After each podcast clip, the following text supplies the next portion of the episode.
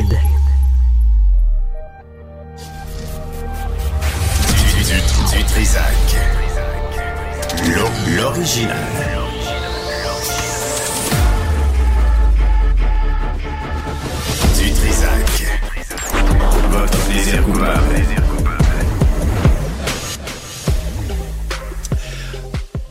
Bonjour tout le monde. On est euh, jeudi. On est quelle date? Le 29. Hey, le 29. 29. La journée de trop. Ouais. Bonne fête à qui déjà? Comment il s'appelle? Pierrot? Pierrot, oui. Pierrot, Pierrot, mémoire. 16 ans.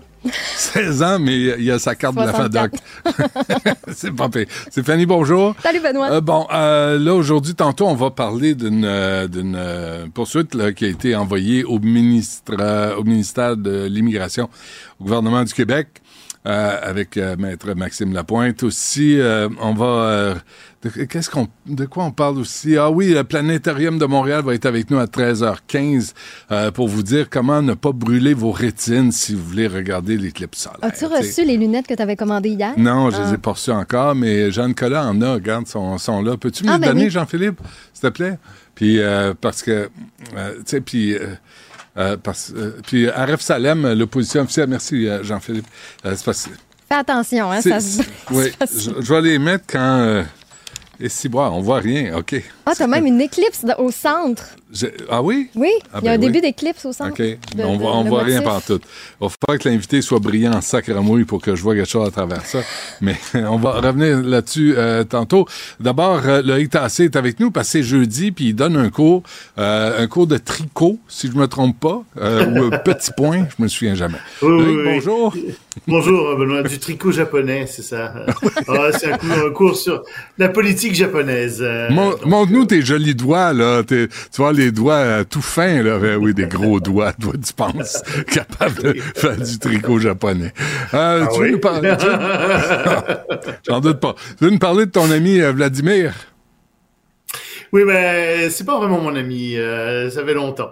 Mais bon, Vladimir Poutine euh, qui euh, s'est beaucoup énervé parce qu'évidemment, euh, Macron, Emmanuel Macron a dit qu'il pourrait peut-être envoyer des troupes étrangères, vu que rien n'était exclu. Ouais. Et là-dessus, le brave Vladimir a ressorti toute sa rhétorique habituelle. Ah, mais vous savez, nous avons des bombes atomiques. Et si vous faites ça, on pourrait vous envoyer des bombes atomiques sur le dos. Non, tu l'écoutes puis tu dis non, regarde, Vladimir, ça marche pas là.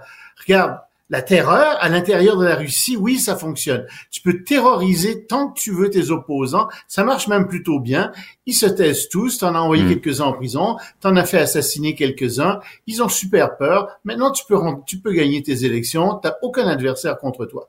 Mais en relation internationale, dire qu'on va jeter des bombes atomiques sur le sur la tête de de- d'autres pays, ça n'a pas du tout le même effet. Ça les terrorise pas. Ce que ça fait, c'est qu'ils décident de s'armer davantage.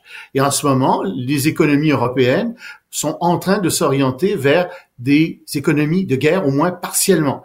Euh, c'est pas très bon euh, pour pour les populations là-bas. C'est bon Mm. pour nous, hein, parce que nous, on et on On va on va leur vendre des choses qui produiront pas exactement Mm, mm. ne produiront plus. Mais c'est pas très bon.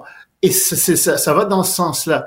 Et le fond du problème, de toute façon, c'est pas ce problème-là. Le fond du problème, on en a déjà parlé, c'est que si les Français rentrent en Ukraine aux côtés des Ukrainiens ou d'autres pays, ben qu'est-ce qui empêcherait les Chinois ou les Nord-Coréens de faire la même chose en Ukraine aux côtés des Russes?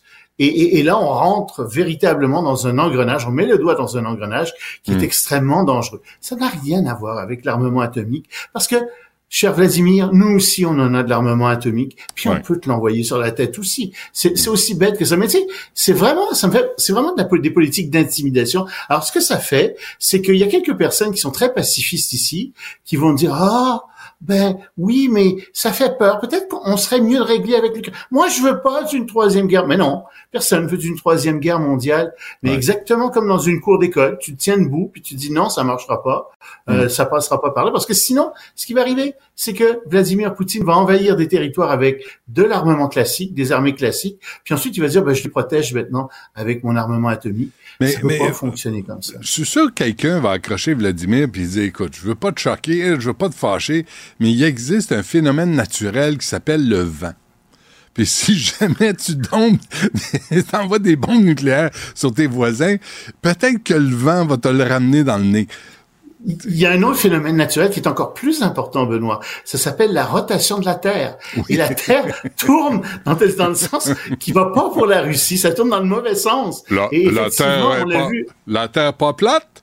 La Terre Non, pas plate, la Terre. Oh, pas être oh. plate, camarade. Pas- ben, écoute, il aura appris ça. Euh, Pendant ce temps, si on parle de complot, parlons de Donald Trump. Ah, mais lui, euh, il est content en fait, parce que la Cour suprême vient d'accepter euh, d'entendre euh, la- la- la- la- qu'il avait placé en Cour suprême, parce que tu te souviens que euh, au début de février, il y avait la Cour d'appel fédérale qui avait décidé euh, que Donald Trump était imputable de ses actes euh, lorsqu'il était président de la Maison Blanche. Il n'avait pas une immunité complète. Alors, la- la- la Cour suprême des États-Unis a dit ah comme c'est intéressant. Ben oui, tiens, on va euh, on va prendre ça en délibéré. On va avoir un procès là-dessus. Mais un procès là-dessus, ça signifie que il y aura pas, ils rendront pas leur décision avant la fin de l'été. Puis s'ils prennent pas leur décision à fin de- à la- avant la fin de l'été, ben, Ben ça oui. signifie que le procès au fédéral euh, sur euh, qui, qui rendait Trump imputable, ça, ben, il y aura pas lieu avant le, le- le- avant le début novembre, donc il va avoir lieu après des élections. Donc en fait, la Cour suprême vient de prendre fait des causes pour Donald Trump dans cette cause-là. Il y a une autre cause aussi qui va être très intéressante. Il y a un autre juge qui a dit que le nom de Donald Trump ne pouvait pas apparaître sur les bulletins de vote. C'est un juge de l'Illinois qui a dit non, non, effectivement, on peut pas faire ça. Euh, et on, on se souvient qu'il y a un juge du Colorado qui a fait la même chose. Euh, donc, il a dit oui, effectivement, je considère que Donald Trump a participé à des événements séditieux euh, et donc, étant donné le 14e a- amendement, il ne peut pas être présent sur les bulletins de vote. Évidemment, ça a été tout de suite porté en appel par Trump, etc. Mais tu vois, il y a une grande bataille judiciaire en ce moment. Et encore une fois, l'objectif de Trump, Hmm. ben, c'est pas nécessairement de gagner immédiatement les batailles judiciaires. C'est de les reporter après l'élection pour que ça ne nuise pas à, à son élection. C'est ça. Euh, euh, dis donc, as-tu vu, tu, tu parles de programme alimentaire mondial, as-tu vu les images à Gaza euh, du marché noir, de tout, tout l'aide humanitaire qu'on a envoyé? Et là, tout à coup, il y en a qui ont saisi ça, puis ils se font un petit kiosque, puis ils vendent, ils vendent ce qu'on leur Non, a j'ai pas vu donné. ça. Ouais, ouais. Ça fait plusieurs Là vidéos a- que je vois comme ça. là. Tu sais, là où il y a de l'homme, il y a de l'hommerie. Euh, puis Ah, en ouais. même temps, j'ai vu d'autres euh, vidéos qui montrent euh, que les gens ont pas, pas de quoi manger. Puis en même temps, Ouais. Israël qui dit oui, mais on va quand même donner euh, une centaine de millions de dollars pour nourrir tous ces gens. Euh, c'est pas très joli ce qui se passe là-bas. Puis en même Ouais. temps, d'autres vidéos, as-tu vu, qui sont sorties euh, de, de, de soldats israéliens euh, qui font des, des, des- des saccages dans les mosquées, des trucs comme ça, qui s'en vantent, euh, qui, qui- eh oui, c'est la guerre. Tu sais, C'est Ouais, assez épouvantable. C'est le plus laid de tout le monde. Oui, Bon, oui, euh, oui. Et le gouvernement cubain, euh, Ben, le gouvernement cubain qui demande euh, l'aide du programme alimentaire mondial. Pourquoi? Parce que il y a une grave pénurie alimentaire à Cuba. Les touristes qui y vont le savent bien. C'est plus l'opulence comme avant dans les tout compris. Euh, et donc, euh, ils demandent beaucoup d'aide alimentaire, en particulier euh, de l'aide alimentaire pour euh, euh, renourrir les enfants de moins de 7 ans, du lait, etc. Il y en a plus. Et ça, c'est pourquoi? Ben, Cuba va dire c'est à cause du blocus, euh, méchant blocus des, des Américains. C'est un peu plus compliqué que ça. Euh, le fond du problème, c'est que les agriculteurs n'ont aucun intérêt à travailler davantage dans les champs. Ils n'ont aucun avantage à, à- à produire davantage. Et, et c'est pour ça que la production baisse année après année. Hmm. C'est le régime communiste de Cuba, malheureusement. Ouais. Ça annonce, euh, ça sent la révolution, hein? Euh, si les gens ont faim, ça- ils vont descendre Oh oui, dans la ah oui, rue, oui, ça oui. va changer. Ah oui, oui, ils vont descendre dans la rue. Ça, c'est Ouais. certain. Ils À un descendront moment donné, tout inclus. Hein, les, les gens. Moi, je suis allé, je suis allé Non. une fois dans un tout inclus euh, à Cuba et euh, jamais j'y suis retourné. Jamais. Tu sais, c'est- je trouve ça, euh, je trouve ça presque scandaleux d'aller euh, bronzer niaiseux sur une plage, alors qu'à un kilomètre dans les terres, les gens crèvent de faim. Euh, j'ai j'ai eu bien de la misère avec ça, puis j'en ai encore aujourd'hui. Oui, c'est assez scandaleux de voir ça. Puis il n'y a pas juste toi comme ça, il y a toutes sortes d'organisations internationales d'aide euh, qui se promènent euh, dans les euh, pays extrêmement pauvres avec champagne et caviar euh, c'est assez répugnant Ben en oui, hein. ce qu'on. Ouais. Là, tu dis, si au moins ils travaillent, tu sais, si au moins ils gagnaient bien leur vie à travailler dans cette industrie du tourisme, je, tu dis, bon, ben, OK, c'est une façon de les encourager, mais j'ai pas l'impression qu'ils sont très, très. Ben, ils gagnent bien leur vie par rapport aux autres Cubains. Euh, puis c'est vrai que ça aide Cuba d'une certaine manière, mais d'autre part, en effet, c'est une poche de richesse euh, au milieu d'un océan de pauvreté, d'un Ouais. îlot de richesse. Puis tu dis, on, on se sent mal, tu sais, dans, dans, dans ce temps-là. On se dit, oui, mais est-ce que vraiment euh, on, on aide? Qu'est-ce qu'on fait exactement? Ouais. C'est sûr. Hum, mais on sort de là bien bronzé. C'est ce qui est important. La Ça, Paris- c'est un avantage. Ouais, Puis journal la mer est belle. Oui. Le journal français, La bougie du sapeur. Je connais pas ça. Non, c'est un journal qui est pas en ligne. C'est un journal qui est né en 1980, le 29 février. Et il ne paraît que le 29 février. Ah oui, par vrai. conséquent, ah oui, c'est, il a été publié par conséquent, c'est son, deuxi- son douzième numéro par conséquent. Et c'est un journal satirique. Euh, donc ça vaut la peine de le souligner. C'est le seul journal au monde qui est publié tous les quatre ans. C'est pour ça que j'en parle. Euh, donc, alors, il y a des titres assez amusants. Euh, par exemple, on va tous devenir intelligents. Et ça, c'est pour souligner euh, les problèmes qu'on a avec ChatGPT puis l'intelligence artificielle. Donc, euh, c'est ou alors un autre titre euh, qui est en première page. euh, tout ce qu'un homme doit savoir avant de devenir une femme. Euh, et ça, c'est pour les transgenres. C'est très bon. Où est-ce qu'on peut, euh, est-ce qu'on peut l'acheter au Québec ou euh, il, Ben, a- disponible ou pas? Peut-être qu'on va le trouver dans des maisons internationales de la presse. Ah Il y a oui. quelques-unes qui restent. Euh, Je pense qu'on peut le trouver là, mais sinon c'est c'est vraiment seulement euh, en kiosque drôle. malheureusement. Parfait. Euh, Loïc, merci. On se reparle demain. Salut Anna. Les rencontres de l'air. Lieu de rencontre où les idées se bousculent. Où la libre expression et la confrontation d'opinions secouent les conventions. Des rencontres où la discussion procure des solutions. Des rencontres où la diversité de positions enrichit la compréhension. Les rencontres de, de l'air. Avec, euh, entre autres, Alexandre Dubé. Monsieur Dubé, bonjour. Monsieur Dutrisac, dommage. Euh, Il y avait un point de presse ce matin de la Sûreté du Québec euh, à propos de la drogue. La drogue. Oui, et de la guerre de la drogue. Oui. Parce que euh, c'est important ce qui s'est passé. Je pense que ça, faut, faut, le, faut le souligner. Les policiers, puis pas juste la Sûreté du Québec, il y a plusieurs corps policiers qui ont mené toute une frappe là, contre le crime organisé de la grande région de Québec au cours des derniers jours. Là. Euh, moi, j'ai suivi ça aussi toute la fin de semaine. On avait le bilan de la Sûreté du Québec en termes euh, bon d'arrestation, une trentaine de personnes qui ont été arrêtées, une quarantaine de perquisitions, euh, des armes, des chargeurs haute capacité, des stupéfiants.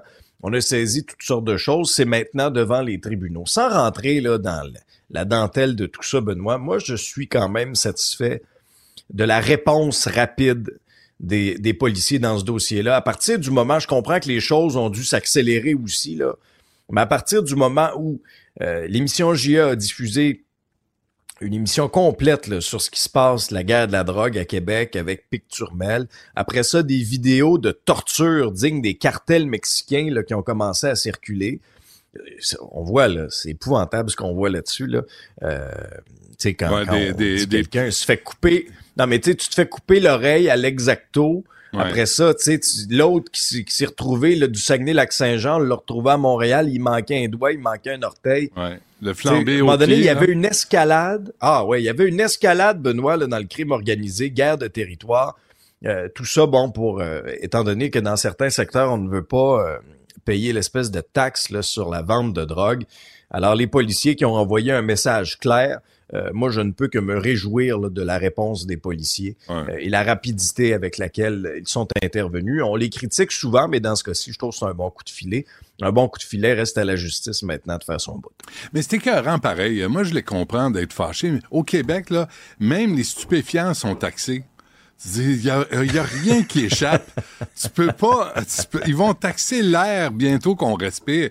Là, tu de vendre là, de l'oxycontin ou le métam- méthamphétamine euh, de, de, de drogue. tu sais, de- Mais non, ils taxent pareil. C'est pas le gouvernement, c'est les R. Je veux dire, t'arrêtes pas. Ils sont taxés, mais ça va pas dans la même poche. Non, ça c'est clair. pareil. Et ça va pas dans le, les services sociaux puis euh, système de santé. Non. pas tant. hein. Mais ça va dans les tout inclus euh, pour aller bronzer niaiseux sur une plage euh, à Cuba ou à Puerto Vallarta ou euh, tous ces endroits-là au Mexique. Euh, à ma un qui est- connaissance. un qui est à l'extérieur, un qui est toujours à l'extérieur, c'est Picturmel. Hein? Les, Ben les oui, gens de JE Portugal. disaient, possiblement au Portugal. Mm. Attends de voir s'il y aura effectivement la fameuse not- notice rouge, rouge d'Interpol euh, qui permettra éventuellement de, de le retrouver. La grande question qu'on se pose, c'est qui va le retrouver en premier? Est-ce que ce sera les policiers ou les Hells? OK. Euh, fin de la saga des dindes à Louisville. Ah oui? Comment?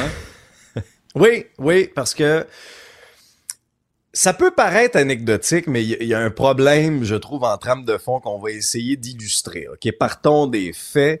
Euh, Souviens-toi de la déclaration de ce maire de Louisville qui est toujours très coloré. Là, on le connaît comme ça, là, le maire Yvon Deshaies.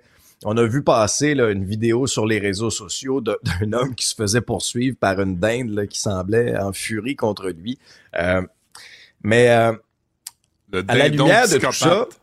Le dindon psychopathe de Louisville. Et là, Ah ben oui. là, le maire est sorti dans les médias, euh, appelant à, à la- prise d'armes en disant armez-vous de batte de baseball, puis tu sais, on va régler le problème. Et il avait interpellé, au-delà de son commentaire coloré, c'est qu'il avait interpellé la faune. Il avait dit à- aux agents de la faune, écoutez, moi je vous donne jusqu'à minuit pour me revenir là. Puis euh, sinon, ben on va régler nous-mêmes le problème. Là, j'entendais le maire en entrevue tantôt, de ce que je comprends, c'est qu'ils sont, ils sont jamais revenus. Qu'est-ce que tu penses qui est arrivé? Un citoyen qui a réglé le problème. Il l'a pas fait avec un bat de baseball, il l'a fait avec un slingshot, là, une fronde, semble-t-il. Une fronde? Là, ben, une fronde, Wow. un slingshot. Comme Thierry Lafronde euh, dans les années 60, là. la série française. Là, il était en collant, puis il avait sa fronde, puis euh, il imposait la justice à tout le village. Je, je sais pas s'il y avait des collants, mais dans ce cas-ci, semble-t-il qu'avec deux billes, ça s'est réglé, que l'animal n'aurait pas souffert selon le maire. Oui, oui, deux billes Wow! entre les deux yeux. Euh, selon le maire que j'écoutais en entrevue, l'animal n'aurait pas souffert. Puis le maire avait même les pattes de la dinde, Benoît, pour nous montrer qu'il y avait des griffes après ça puis que c'était dangereux. Mais au-delà du fait que cette histoire-là peut nous faire sourire ou c'est très coloré, Attends donc. mais là, c'est quoi la suite des choses? Parce que là, je regardais là au niveau de la loi, là. OK? Parce que là, ça sent. tu regardes bien ça, là. Je te dis, on va s'en parler, là. Regarde ça, là. C'est illégal au Canada de tuer ces animaux-là. OK? Fait que là, t'appelles la faune, tu dis, j'ai un problème dans ma municipalité, il y a des dindons, tu sais, qui attaquent les, les, les citoyens, puis les gens ont peur, puis les familles ont peur. Là, il se passe rien. Là, ils sont dans leur bureau, là, ou dans leur gros F-150, là. Il se passe absolument rien. Là, t'as un citoyen puis t'as un maire coloré qui règle le problème. Et là, j'ai hâte de voir qu'est-ce qui va arriver. Est-ce que ces gens-là vont avoir du trouble avec la justice? Est-ce qu'ils vont avoir des tickets? Ça se peut, on est au Québec, là. C'est le genre Ouais. de choses qui pourraient arriver ici. Mm. Mais c'est beaucoup, je te dirais, dans l'actualité aujourd'hui, le symptôme de tout ça, là, prends la une du Journal de Montréal lorsqu'on parle là, de, de la crise des demandeurs d'asile, là, puis de la frontière qui est très poreuse de part et d'autre aux États-Unis. Tu as vu la une là, de ce petit de ce petit village en, en Estrie, des citoyens qui sont obligés là, de se creuser une tranchée au bout de leur Oui. terrain Ben pour oui. empêcher que les véhicules des passeurs puissent circuler. Alors, encore une fois, on a deux exemples complètement à l'opposé du spectre, là. Mais on a deux exemples de ben, les, les autorités en présence ne font rien ou n'interviennent pas. Puis là, ben, ce sont les citoyens qui sont obligés par la bande de poser un geste Ben pour, oui. dans leur tête, régler le problème. Ben oui. Mais après ça, c'est eux qui vont peut-être avoir des, qui vont peut-être avoir du trouble. Ouais, ouais. Euh, je sais pas si tu as vu ça, mais euh, pour revenir euh, chez Jean, euh, restaurant chez Jean-Baptiste. Il paraît que c'est un excellent restaurant au 805 Infopub. là. C'est gratuit. Regarde ça. Bou- Boulevard Saint-Laurent, invité? Louisville. Déjà, la dinde est servie cet après-midi. Avec La dinde est sur le menu? Ouais, ouais, la dinde est sur le menu. Une petite sauce brune, puis des patates frites, puis un pain, un pain hamburger, puis la sauce, la salade de choux qui est fournie. Alors, on invite tout le monde à aller encourager. Restaurant chez Jean-Baptiste pour manger un, un quart de dinde. non, c'est pas vrai. Ah, mais Benoît, vrai. on parle de dinde, là. Ouais. On parle de dinde. C'est vrai que c'est un problème à plusieurs endroits. Juste avant de venir te rejoindre pour notre épisode, là, je reçois une notification de mon système de sécurité de mes caméras. Là, je regarde ça, j'en ai neuf! Juste à côté ici. Des Ils sont pas mal plus grosses qu'à Louisville. Oui! Mais c'est quoi cette affaire-là? Des... On a peur des dindes au Québec. On est bien peureux que c'est ça? L'autre, il sort, il sort son ah, slingshot. à la campagne, mais... Non, non, mais un coup de pelle. Non, j'ai pas de slingshot. Non, non, j'ai pas de slingshot. J'ai pas de slingshot, mais écoute, j'en ai neuf. C'est des grosses, grosses Ben oui, mais dindes. Ils sont bien nourris dans le nord. Roule dessus. Ils sont plus grosses que mon camion. Ben oui, on donne un petit coup de volant, c'est réglé. Puis tu ramasses ça après, c'est encore bon, hein? Jette pas ça, cette viande-là. Ah, ça me tente pas d'avoir la fonte sur le dos. Là. Je vais les Écoute. laisser vivre. Là. Non, non, c'est mieux que C'est que ça l'abattage court rituel. vite. Regarde comme ça court vite. Regarde ça. Hey, Un coup, un coup allongé.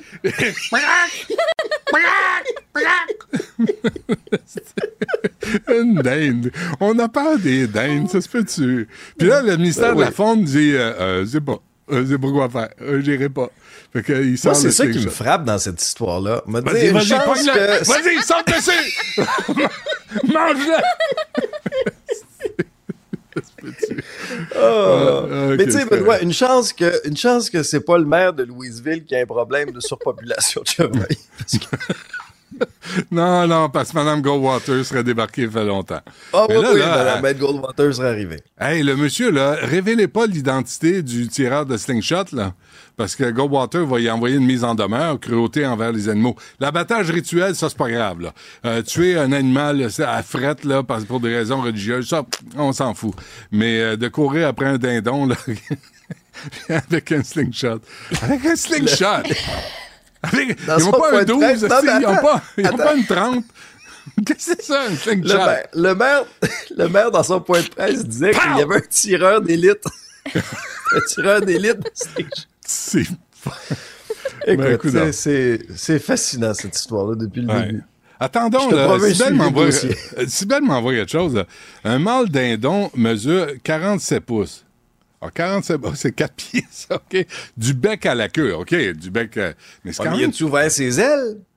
Parce que quand, quand ça déploie ses ailes, là, là, là, Ouais. rallonge, tu, tu Ouais, doubles quasiment là, de largeur. Ah, ouais, vas-y, cours, cours, cours, il s'en vient. Va jouer au poche à la place. Va te pogner, va te manger.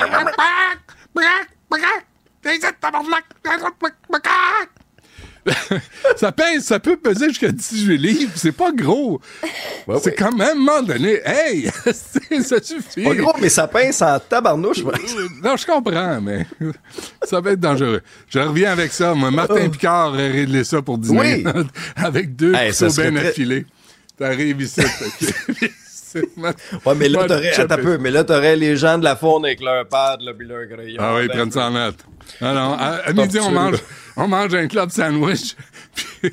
ah ouais, c'est correct. OK. Euh, y a-tu autre chose? parce que faut que j'aille- je pense qu'il faut que parler de choses sérieuses après. là. Un mot brièvement sur ce que Christian Dubé a Ah, oui. présenté là, sur son plan là, pour euh, la desserte ambulancière. On a eu les révélations du bureau d'enquête qui donnait froid dans le dos là, que dans 85 des, des municipalités de plus de 10 000 habitants au Québec, on n'était pas capable d'avoir une ambulance dans des délais qui faisaient du sens. Maintenant, comment on peut améliorer tout ça?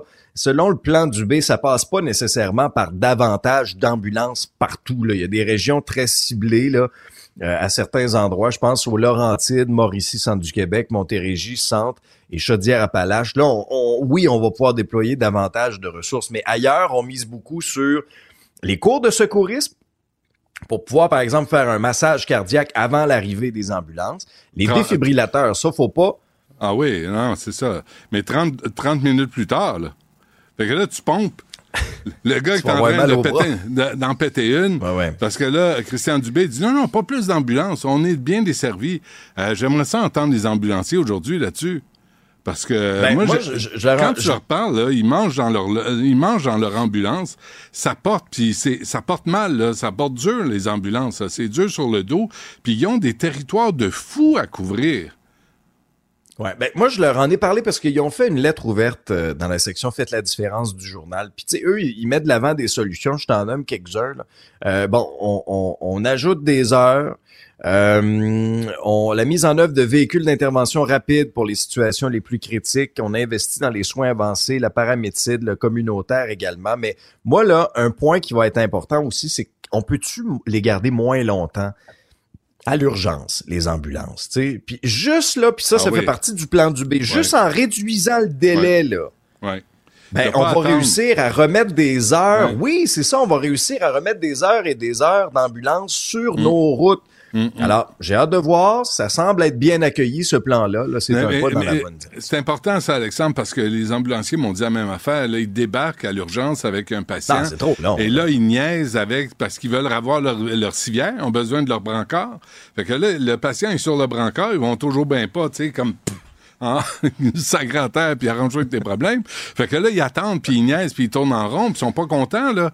Mais personne ne prend en charge ce, ce- ce malade-là qui a besoin de libérer le brancard dont a besoin les ambulanciers. Tout est dans tout. T'imagines le temps qu'on perd? Ben, je comprends. J'ai le temps de C'est mourir. fou, là. Alors, juste, Ben oui. juste en optimisant nos ressources, souvent, ça, ça c'est très, très symptomatique du réseau de la santé. Souvent, les ressources sont mal optimisées, Ben mal utilisées. Alors, moi, je pense que juste avec cet aspect-là, ça va faire une grosse différence. Est-ce que je voudrais en voir plus d'ambulances dans nos régions? Bien sûr que oui, là. C'est sûr, parce que chaque minute compte. Hmm. Mais en même temps, il y a une pénurie de main-d'œuvre, Benoît. Fait que, tu sais, un peu comme dans le monde de l'éducation, on peut pas promettre quelque chose qu'on n'a pas à court terme. Est-ce qu'on peut mieux optimiser les ressources du réseau? Moi, je pense que oui. Puis s'il y a un gars qui est capable de le faire, c'est Christian.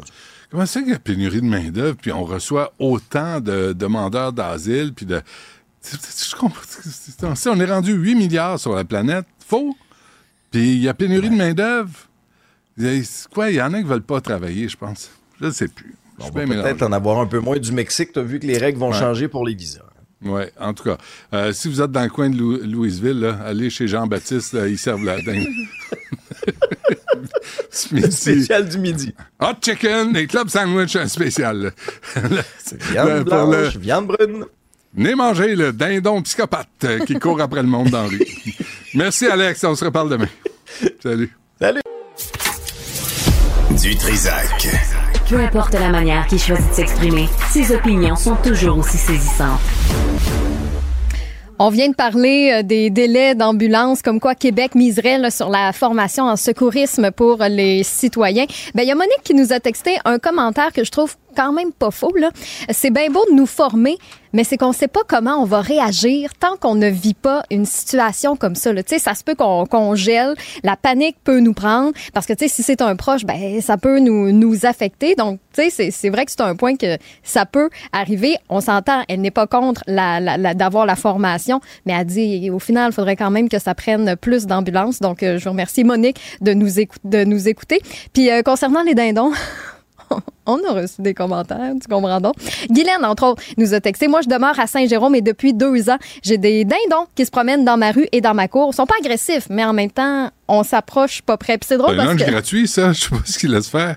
Il est là, il est là. Tu le ramasses, tu le fais cuire. il est disponible. Il faut le vider. Moi, c'est ça, je pourrais pas. Ouais. ça, C'est une grosse job. Ouais. Mais euh, j'écoutais ce matin à Salut Bonjour, il y avait un intervenant qui disait hey, non, c'est un dindon, c'est pas agressif. Là. Vous avez juste à ouvrir les bras, à montrer que vous êtes plus gros que lui. J'étais mais mon Dieu, mais c'est le même truc pour un ours. non, mais c'est vrai, on nous dit de prendre l'espace puis c'est supposé avoir peur. J'étais comme, eh ben, mais si vous voulez entendre l'entrevue du maire de Louisville, Yvon Deshaies, il était dans l'épisode de Richard Martineau. Il nous a montré les fameuses pattes. C'est disponible au cube.ca sur l'application de Cube ou encore via les plateformes de balado-diffusion. Hier, je rappelle qu'on a eu en entrevue, ça vous a fait énormément réagir, Philippe Sabourin, un porte-parole de la ville de Montréal, qui est venu nous expliquer qu'est-ce qui s'est passé avec le chantier, avec le fameux trou euh, sur la rue Notre-Dame-Est. Et euh, il nous a dit que ce n'était pas de l'incompétence, mais bien de l'inexpérience d'avoir mélangé les mesures en centimètres, en millimètres et les mesures en pouces, en pieds.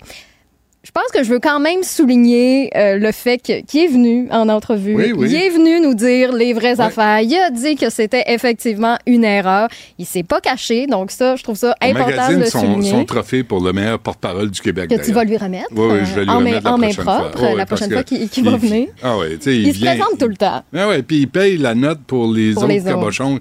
Qui se mélangent dans les fleurs du tapis. Là, tu dis. Ouais. Donc, on, le souligne, mais reste que en tant que citoyen, en tant qu'automobiliste, on en a encore pour des mois avec euh, ce chantier-là qui est, qui est loin d'être terminé. Et un peu plus tard, justement, il y a le chef d'ensemble Montréal, Aref Salem, l'opposition officielle à la ville, qui va venir réagir à cette fameuse inexpérience. Donc, euh, restez avec nous si vous souhaitez nous écrire d'ailleurs 1-877-827-2346 pour nous texter ou encore par courriel au studio à commercial cube.radio.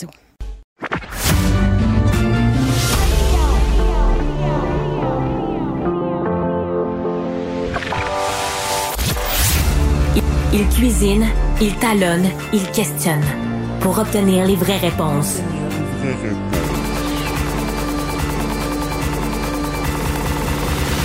Du euh, ça, j'aime ça. Chose promise, chose due. Le 13 décembre dernier, Maître Maxime Lapointe, ici présent, avait mis en demeure le- la ministre de l'Immigration, de la francisation, de l'intégration. Il donnait 60 jours pour trouver une solution au long délai pour les, pour les Québécois qui tentent de faire euh, immigrer un proche d'origine étrangère. Il est avec nous, M. Lapointe. Bonjour. Bonjour. Et aujourd'hui, ben, vous passez euh, la parole à l'acte. Exactement. Donc, j'ai déposé une requête en cours supérieure à l'attention de la ministère, de la ministre pardon, de l'immigration, là, qui n'a pas voulu euh, répondre, disons, à la mise en demeure dans les 60 jours. La mise en demeure était adressée autant au fédéral qu'au provincial, ce qu'on a vu par euh, des requêtes des journalistes. Quelques jours après la mise en demeure, le fédéral est disposé à finaliser les dossiers approuvés par le Québec. C'est le Québec qui contrôle euh, la finalisation des dossiers en disant non, tu vas respecter notre seuil. Donc, Mm. finalement, je suis d'avis que c'est le Québec qui crée le problème. OK. Expliquez-nous euh, la nature de la mise en demeure, là, pour que les gens comprennent là, pourquoi vous en prenez Mhm. à ce pauvre gouvernement? Bon, disons, dans une demande de regroupement familial, il y a trois étapes. La première, c'est l'admissibilité du parent. Exemple, vous parrainez votre épouse originaire du Mexique, disons. L'étape 2, c'est de faire une demande au Québec, une demande d'engagement. Donc, on va contrôler, vous, votre engagement comme parrain. Et ensuite, quand c'est approuvé, on donne un certificat de sélection du Québec à la Mm. personne parrainée. Ça, c'est l'étape 2, elle est provinciale. L'étape 3, c'est l'admission au Canada à la suite de l'examen de la santé et de la sécurité de la personne parrainée. Donc, dans une demande de regroupement familial, il y a trois étapes. La première, la troisième sont fédérales. La deuxième, elle est provinciale. Donc, essentiellement, le Québec étampe un dossier en deux étapes fédérales dans cette catégorie-là bien précise. Mais dans son plan d'immigration annuel, le Québec dit au fédéral, pour le fameux 50 000, donc qui est séparé dans diverses catégories, pour cette catégorie-là bien précise, le Québec dit au Canada de finaliser 10 000 dossiers. Mais les dossiers s'accumulent. Et là, il y a 38 000 dossiers dans la machine, ce qui fait que ça prend trois ans et demi pour finir un dossier à l'intérieur du Québec. Mais ailleurs au Canada, la norme de service du fédéral est de 12 mois. Donc, c'est un programme qui est essentiellement fédéral où le Québec ralentit le traitement des dossiers. OK. Euh, et vous représentez euh, un homme d'origine gui- guinéenne? Mhm. Euh, qui est à l'origine de cette mise en demeure. Expliquez-nous. Oui, ben lui, euh, donc Kaba Keta, attend justement une demande, la fin de sa demande de, parrainage Mm. d'une main, et de l'autre côté, il est visé par des mesures d'expulsion qui découlent de, du retrait volontaire de sa demande d'asile en 2022. Donc lui, depuis 2022, les services frontaliers sont là pour appliquer l'exécution de la loi. Donc euh, les demandeurs d'asile refusés, ça finit souvent en renvoi. On en voit de plus en plus dans les médias des gens qui, qui sont mariés puis qui essaient de demander sursis. Donc c'est un de ceux-là. Et de l'autre côté, moi, ce que je dis, c'est que si les délais de traitement étaient usuels, donc la norme de service de 12 mois du fédéral, à mon avis, c'est un délai de traitement qui est usuel. Mais si c'était la même chose au Québec, au lieu d'être 26 mois, ben, ce monsieur-là, aujourd'hui, serait résident permanent, il serait pas en train de se refaire déporter. Et pourquoi il n'y a pas de, de mise en demeure envers euh, notre euh, ministre fédéral de l'Immigration, Marc Miller, Ben, comme je vous dis, dans la mise en demeure, au début, j'ai ciblé les deux en gouvernements. décembre dernier? C'est ça. Donc, voir, euh, ça, ça aurait pu se régler en 48 heures. Donc, le fédéral a dit après 48 heures, par leurs attachés, ils ont dit aux journalistes, nous, on est ouvert à finaliser les dossiers où le Québec a dit oui, Ouais. mais le Québec nous demande de ne pas le faire. Donc là, j'ai compris que finalement, c'est le Québec qui retient les dossiers. Ouais.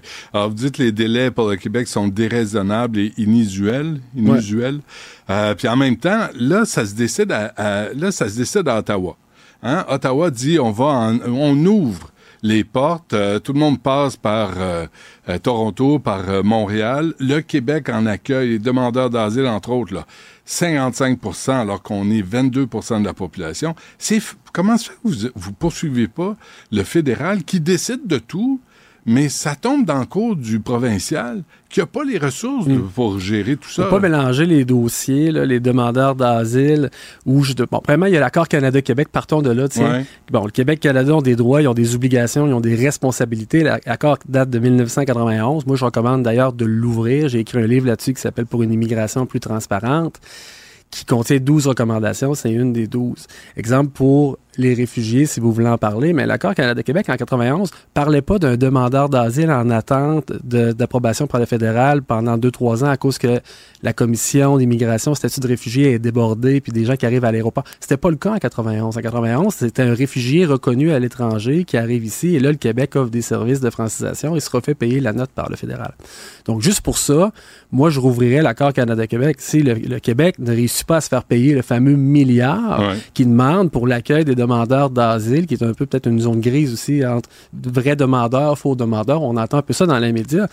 Mais le Québec devrait rouvrir l'accord uniquement pour dire au fédéral, là, vous allez payer 100% de la note. Parce que oui, vous contrôlez mal vos frontières, mais de l'autre côté, bon, le Canada a quand même une responsabilité. Mais, les services d'intégration, là, c'est pour réunir les familles. Il y en a combien là, qui attendent? Euh, plus de 38 000. Au Québec seulement? Oui, oui. OK. Et pour lequel le Québec a dit oui, c'est le bout qui est important. si le Québec dit oui, les gens déposent un dossier au Québec. Mais pourquoi vous envoyez une mise en demeure quand il y a une volonté de régler de la part du, du Québec c'est le contraire, c'est le contraire. Le fédéral veut... Non, non, le fédéral fait ça, mais c'est le Québec là, qui travaille pour euh, passer en revue toutes ces demandes-là. Pas dans ce programme-là. Le Québec a une norme de service de 25 jours, et là, il traite, je vous donne l'exemple, en 2022, a traité 17 000 dossiers avec une norme de service de 25 jours dans 68% des cas. Donc, le Québec se dépêche à terminer un dossier, mais dit au fédéral, non, termine-moi-en juste 10 000 par année. C'est le Québec qui crée le goulot d'étranglement dans la catégorie du regroupement familial c'est pas les mêmes processus qu'un demandeur d'asile. C'est ça qu'on oui, Mais c'est parce qu'on a établi aussi un nombre X euh, pour euh, accueillir des gens au Québec.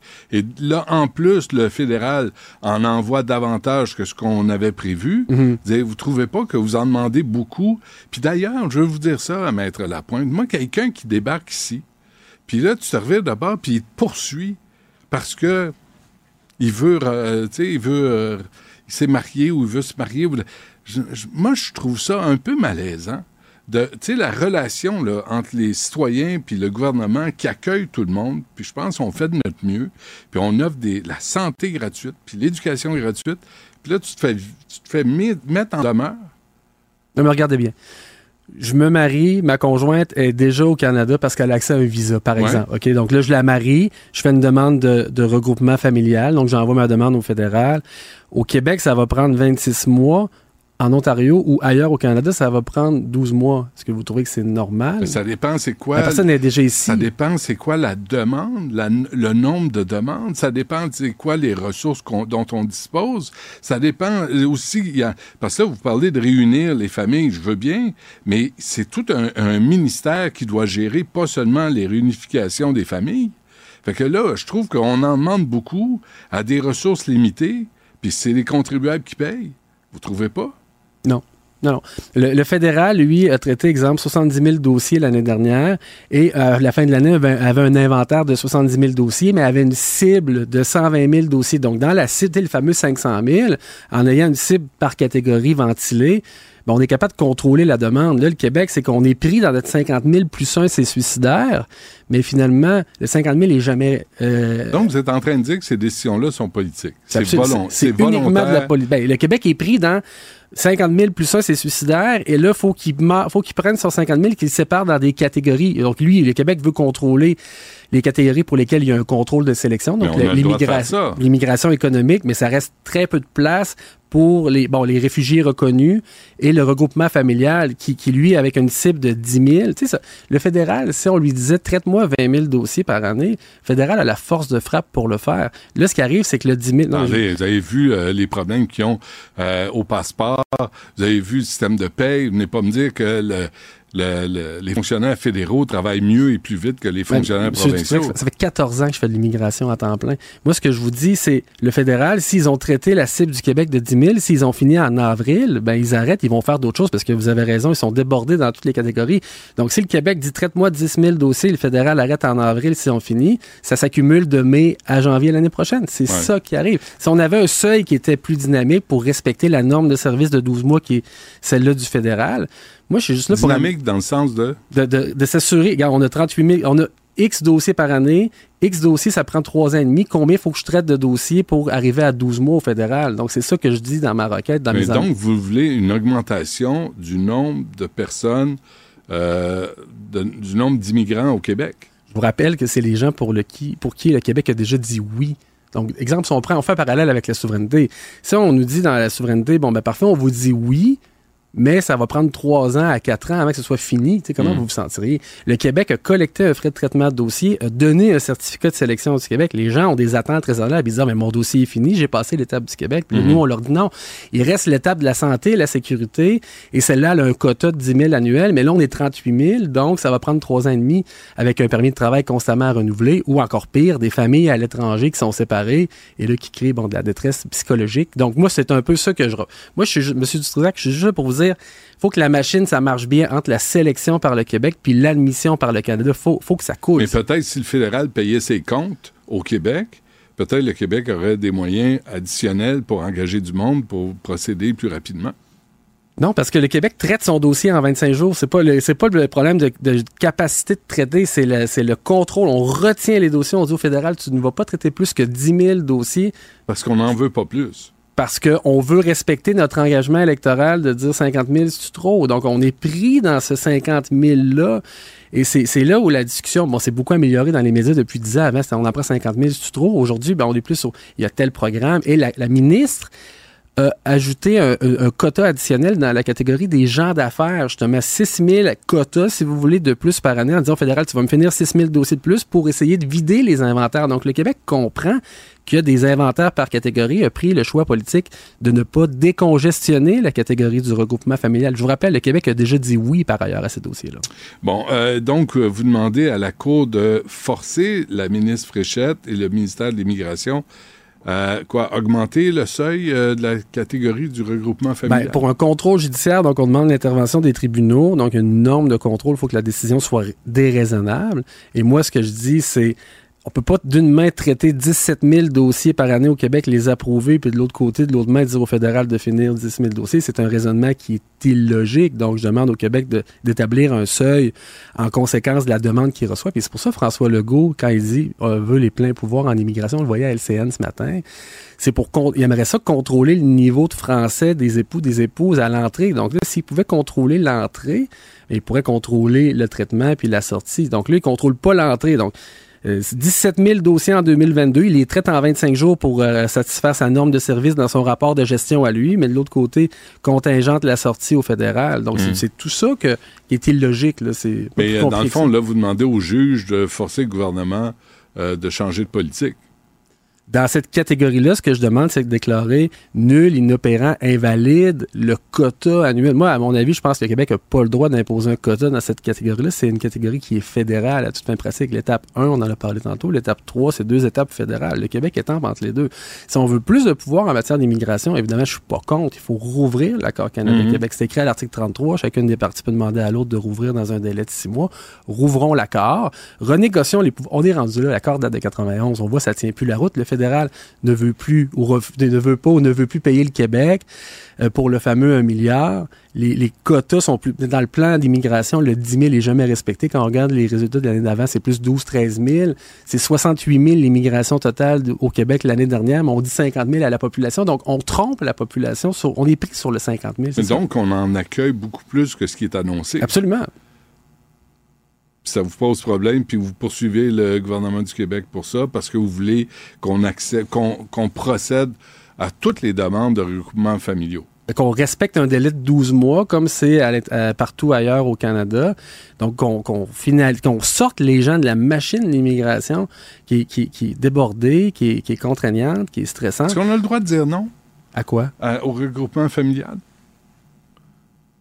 Ben, c'est une catégorie fédérale, comme je vous dis. Fédéral, c'est lui qui, qui, qui- traite l'étape 1. Si le parrain est en prison ou est en faillite non libéré, exemple, ben, on ne se rendra pas à l'étape 2.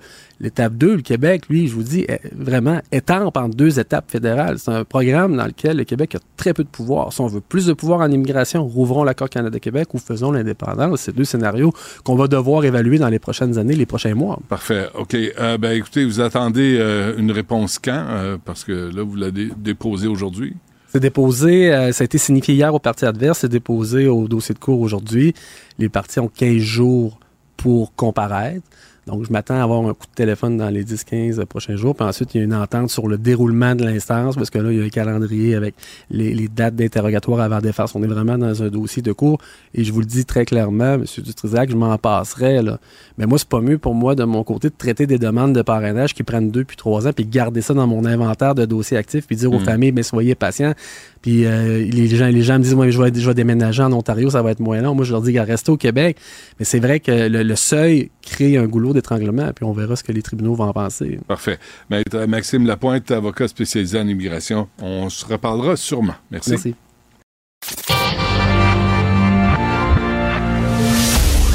Du Trisac. Il n'a peur de rien, sauf peut-être des qu'on orange. La rencontre Martino du Trisac. Ah, ça, ça regarde mal. Ça regarde mal. Il commente l'actualité dans le calme et la sérénité. Arrête de te plaindre, arrête de chialer. Une génération de flambous, de mollassons. Des propos sérieux et réfléchis. Tu me niaises-tu? Ben oui. Brut de bouche. La sagesse en bouteille. bouteille. J'ai, j'ai un conseil à donner. Écoute-moi bien. Oh, J'ai un conseil à donner à tous ceux qui veulent faire de la radio ou un podcast ou quelque chose comme ça. ouais. Essayez pas de chercher là, des, des, des sujets, là, comme, je sais pas, de re- relations internationales. Il y a la guerre qui s'en vient, ce qui se passe à Gaza, tout ça. Puis nous autres, on se décarcasse pour essayer la loi 21 aujourd'hui. Comprendre les enjeux. Ben oui. Parlez des animaux. Les animaux. Le- Les dindons sauvages. Les gens capotent là-dessus. Yasmine me faisait penser tantôt les vaches folles là, qui sont parties dans la liberté, là, Ben oui. qui ont quitté le pré. Là. Hum, hum. Les gens triplent là-dessus. C'est ça qu'il faut. Les cerfs sur Les cerfs, les chevreuils, ça arrive. Parle des animaux. Et là, tu sais, quand tu, quand tu parles, Les mettons. pitbulls avec Matt Goldwater. Ben oui. Ben ouais. Est-ce qu'on a droit, qu'on a le droit d'avoir un cochon d'Inde à la maison? Dans. Schlager Maisonneuve, il y avait à un moment donné la, la discussion là-dessus. Ben oui. Et euh, ça, tu vas tirer, mon gars, tu vas avoir des codes d'écoute incroyables. Mm. Parce que si tu parles, mettons, des personnes âgées maltraitées, deux, trois commentaires, tu parles d'un chenil. Un chenil avec des chiens Ouais. qui sont comme dans la marde, puis tout le poil pogné. Ouais. Et taboire, mon des- gars, là. ces petits vieux- 60 commentaires. C'est des petits vieux qui sont en merde avec le poil poignet. Ça, Ben- ça pogne-tu pareil? Ben, s'il y a une tête de cochon, oui. Ah, ouais. Un haleine de cheval, oui. S'il monte ses grands chevaux, etc. Ça C'est ça, les dindons. C'est la- grosse affaire. C'est le sujet du jour. Les ça, dindes. Ça se peut, hein? Mais je- on, je- je on a un rapport. Ouais, non, on, on a un rapport très proche. Mais le, On aime les l'abattage- animaux. On n'en parle pas beaucoup, par, contre. Tu vois, ça, ça, ça touche les animaux. J'ai une question existentielle. Ta minute, ta minute, tu sais que les, les- les agriculteurs français sont en tabarnak. Ben, ils sont tous. En sont Europe, furieux. en Ils sont Europe, furieux. toute la gang, tous les Et pays. là, je lisais, ils disent euh, il y a trop de paperasse, il y a trop de bureaucratie, etc. Il y a des règles, il y a plein de règles. On nous a mis plein de règles, puis tout ça, puis de la fin. Mais là, ils disent on, on nous empêche, on nous interdit aussi d'utiliser des pesticides, puis on a besoin de ça dans notre job. C'est vraiment. c'est- tu sais, Ils veulent les- on veut des pesticides?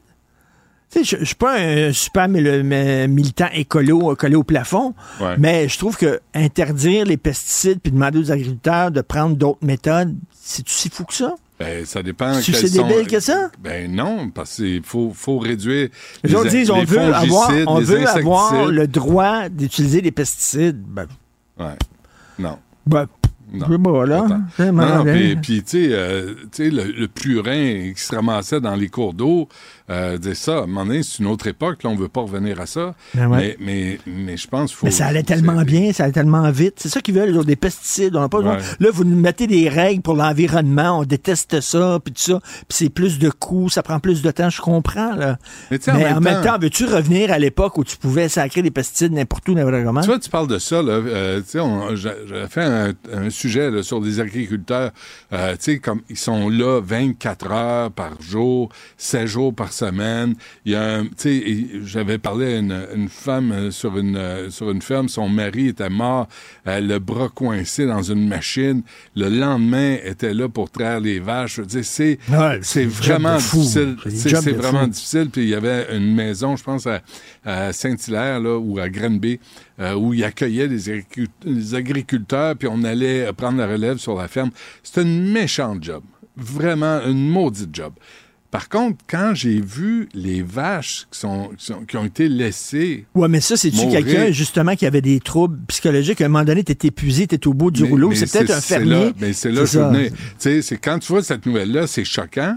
Mais quand tu connais la réalité des, gens qui travaillent sur des, sur des fermes puis font de l'agriculture, tu te dis, OK, il s'est passé quelque chose. là, parce que moi, les, les gens, les, les, les fois que j'ai visité des Parce fermes... que les, agri- les agriculteurs, même, même ceux qui utilisent peut-être des méthodes que peut-être certaines personnes euh, trouveraient épouvantables, euh, ils ont quand même euh, une, une certaine affection pour Un les respect, animaux, un, peu un respect respect pour- qui sais, là, Ouais. je parle de laisser mourir tes vaches comme ça. Je parlais au président de l'UPA, puis qui disait, quand j'ai vu ça, ça m'a fait mal au cœur. Ouais. J'ai un pincement au cœur parce que on est tous, tu sais, les agriculteurs, on a un rapport Ouais. particulier avec les animaux.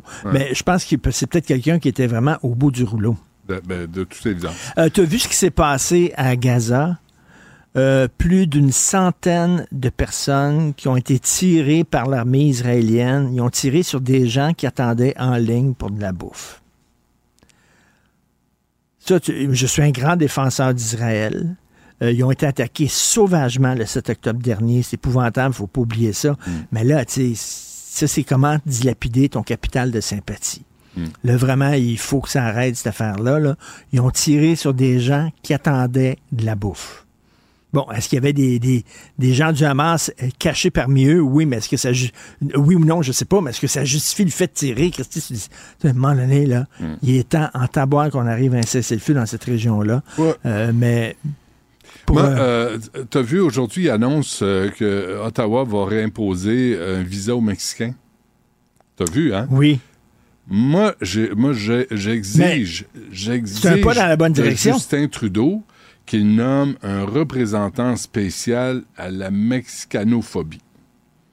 Là, on s'en prend à une communauté en particulier. Oui, Je trouve ça vrai. scandaleux. Pourquoi eux, les, les- les aux Mexicains, devraient avoir un visa, mais pas, pas les autres? pas les autres qui Pas sont, les autres? qui viennent parce que les autres sont plus nombreux. Ben, Mais quand, quoi qu'il en soit, Donc, un moi, secrétaire général ouais, euh, à un- la un- mexicanophobie. un elle, euh, Madame El Gawabi, mais pour le Mexique, pour les Mexicains, les Mexicaines, euh, qu'on, tu sais, c'est de la discrimination là. Tout à fait. On vise une communauté. Puis on fait ça à la demande du, du gouvernement américain. C'est le gouvernement américain, américain Ouais. qui a dû mettre vos Ouais. De culotte. Alors, Mark Miller, qui a un cœur, il a la main sur le cœur.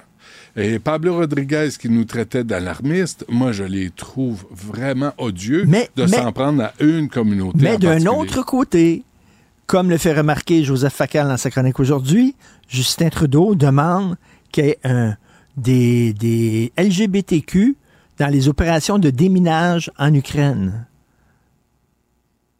C'est un, c'est un- c'est un programme de plusieurs millions de dollars pour que les opérations de déminage en Ukraine respectent un certain quota de LGBTQ. Pas de joke. Pas de joke. C'est le gouvernement fédéral qui a dit ça. Pour Et être ça sûr ça- qu'ils font, ils ont eux aussi, eux aussi une chance d'exploser s'ils mettent Exactement. le pied sur une mine Ouais. antipersonnelle. En fait, c'est-tu parce qu'on va Ah envoyer justement bon. les gays en disant marchez, marchez, marchez dans le champ pour voir où sont les mines. C'est nous ça. autres, les hétérosexuels, on va y aller après ça. Mais je, je sais pas. Est-ce que, est-ce que les gays ou les non-binaires ou les trans ont une façon spéciale d'enlever les mines? OK, non. Va, va pas là. C'est tout. Va, Va pas là. va, Est-ce que- est-ce va que- pas là. Va, va pas là. Mais, mais c'est quand même particulier. Est-ce- que On tu vous penses que les- garantit Ouais. que vous aurez une chance de vous faire exploser la face. Vous autres aussi. On veut que ça soit ouvert à tout le monde. Et là, les Ukrainiens attendent des armes. Puis nous autres, on brette un peu, mais on va vous envoyer. Ouais, on va ça. faire en sorte qu'il y ait des LGBTQ dans vos opérations de déminage. Mm.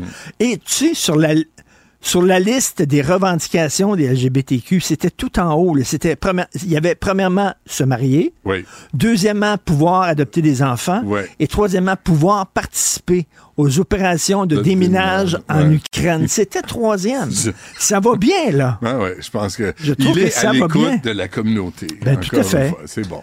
Euh, parfait. Est-ce qu'on a réglé le sort du monde aujourd'hui? Non, juste On une peut se voir demain? Oui, parfait. Parle des animaux. Prends un segment ces animaux dans ton émission. Ça, tantôt? ça va marcher. Euh, ah non, il non, faut. j'en ai pas aujourd'hui. Demain non plus. Puis après, je pars en vacances. Fait qu'on s'en reparlera. Tu pars en vacances? Je pars en vacances. Avec tes enfants? Avec mes enfants. à Walt Disney? Euh, non, pas à Walt Disney. Où tu vas? On va, on va, on va en vacances. C'est pas tes affaires. Bon, ben, Je tu me diras. en- en- en- en- Oui, c'est ça. OK. Merci, Richard. Salut. Bye. Du Trisac. S'il y en a un dont la sagesse est pas encore arrivée avec le temps, c'est bien lui. Toujours aussi mordant que les premiers temps. Premiers temps. Benoît Dutrisac. Genre de voyage. Ouais, c'est ça. En tout cas, euh, c'est là où euh, je vais, euh, Richard. C'est correct. Nicole Gibault est avec nous, juge à la retraite, comme vous le savez. Nicole, bonjour. Bonjour, Benoît. Midi 20 29. Non, non. Non, non, je te laisse pas aller, là.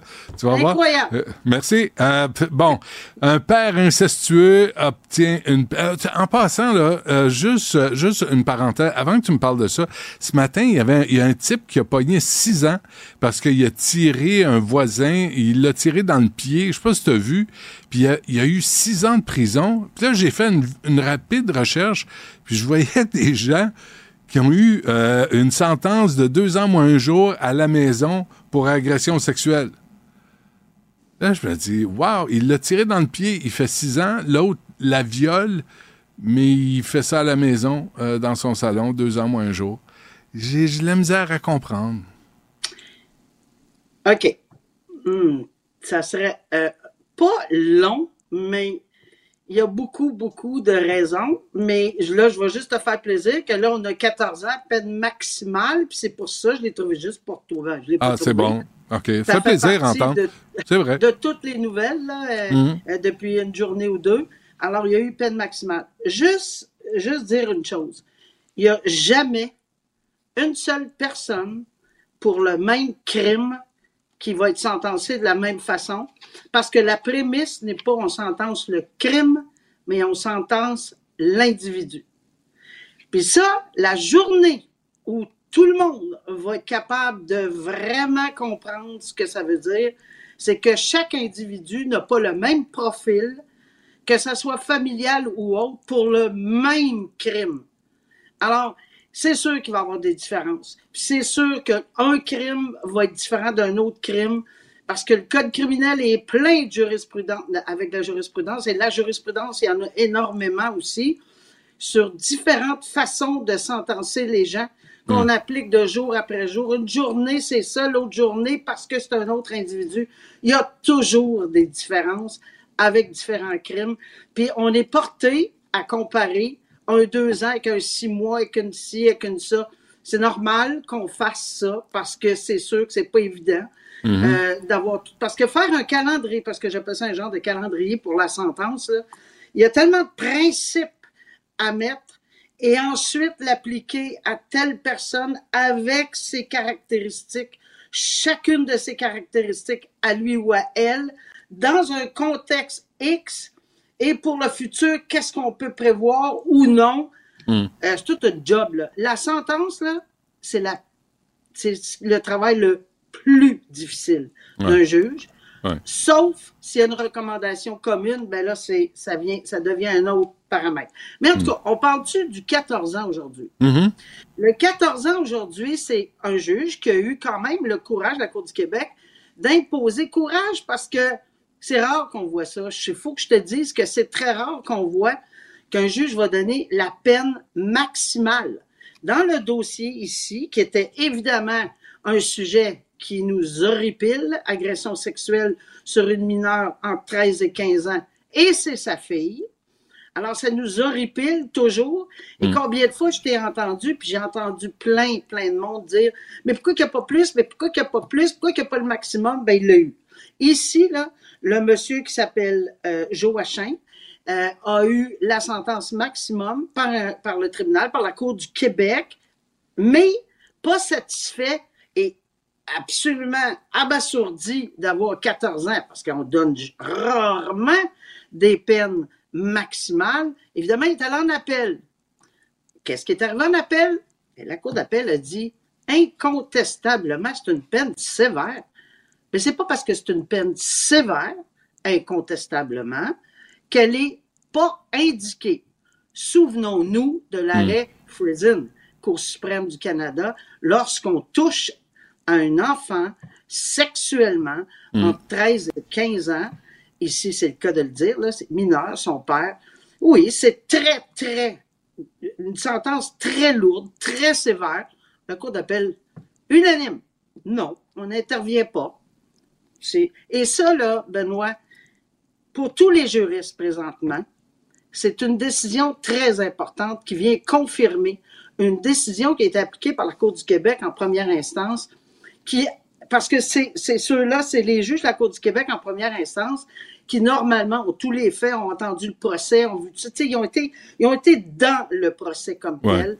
ouais. Et euh, la Cour d'appel a respecté sa décision de 14 ans euh, en disant, oui, on comprend très bien que c'est très, Mm. très, très, très grave. Ça donne un message, puis je pense que le procureur de la Couronne avait très raison de dire, c'est un avis euh, à tous. Euh, que non, euh, c'est pas parce que c'est des sentences très sévères que sont non indiquées, surtout en matière d'agression sexuelle. Fait qu'on avance, on avance. Est-ce que ce genre de, sentence-là, euh, Nicole, va, je dirais pas influencer, là, mais va peut-être, euh, je sais pas, euh, colorer la décision d'autres juges devant des cas similaires, tu sais, des cas d'inceste. Est-ce que ça se peut qu'il dise, ça a passé une fois, euh, lui aussi le mérite, puis je pense que si je l'applique, euh, ça va passer? Oui, très bonne question, parce que la Cour d'appel au Québec, c'est la plus haute cour euh, au Québec, évidemment, et on est liés. Les juges sont liés par les décisions de la Cour d'appel. On peut pas dire ça me tente pas, j'aime pas ça. Un ou une collègue de la Cour du Québec qui a rendu une décision, pas pareil comme nous on aurait rendu ou qu'un autre juge aurait rendu, il n'y a aucun lien. On peut dire oui, je comprends, mais pas bon. Mais quand c'est la Cour d'appel qui parle, euh, on est tous à l'écoute, comme quand c'est la Cour suprême qui parle, les juristes sont tous à l'écoute.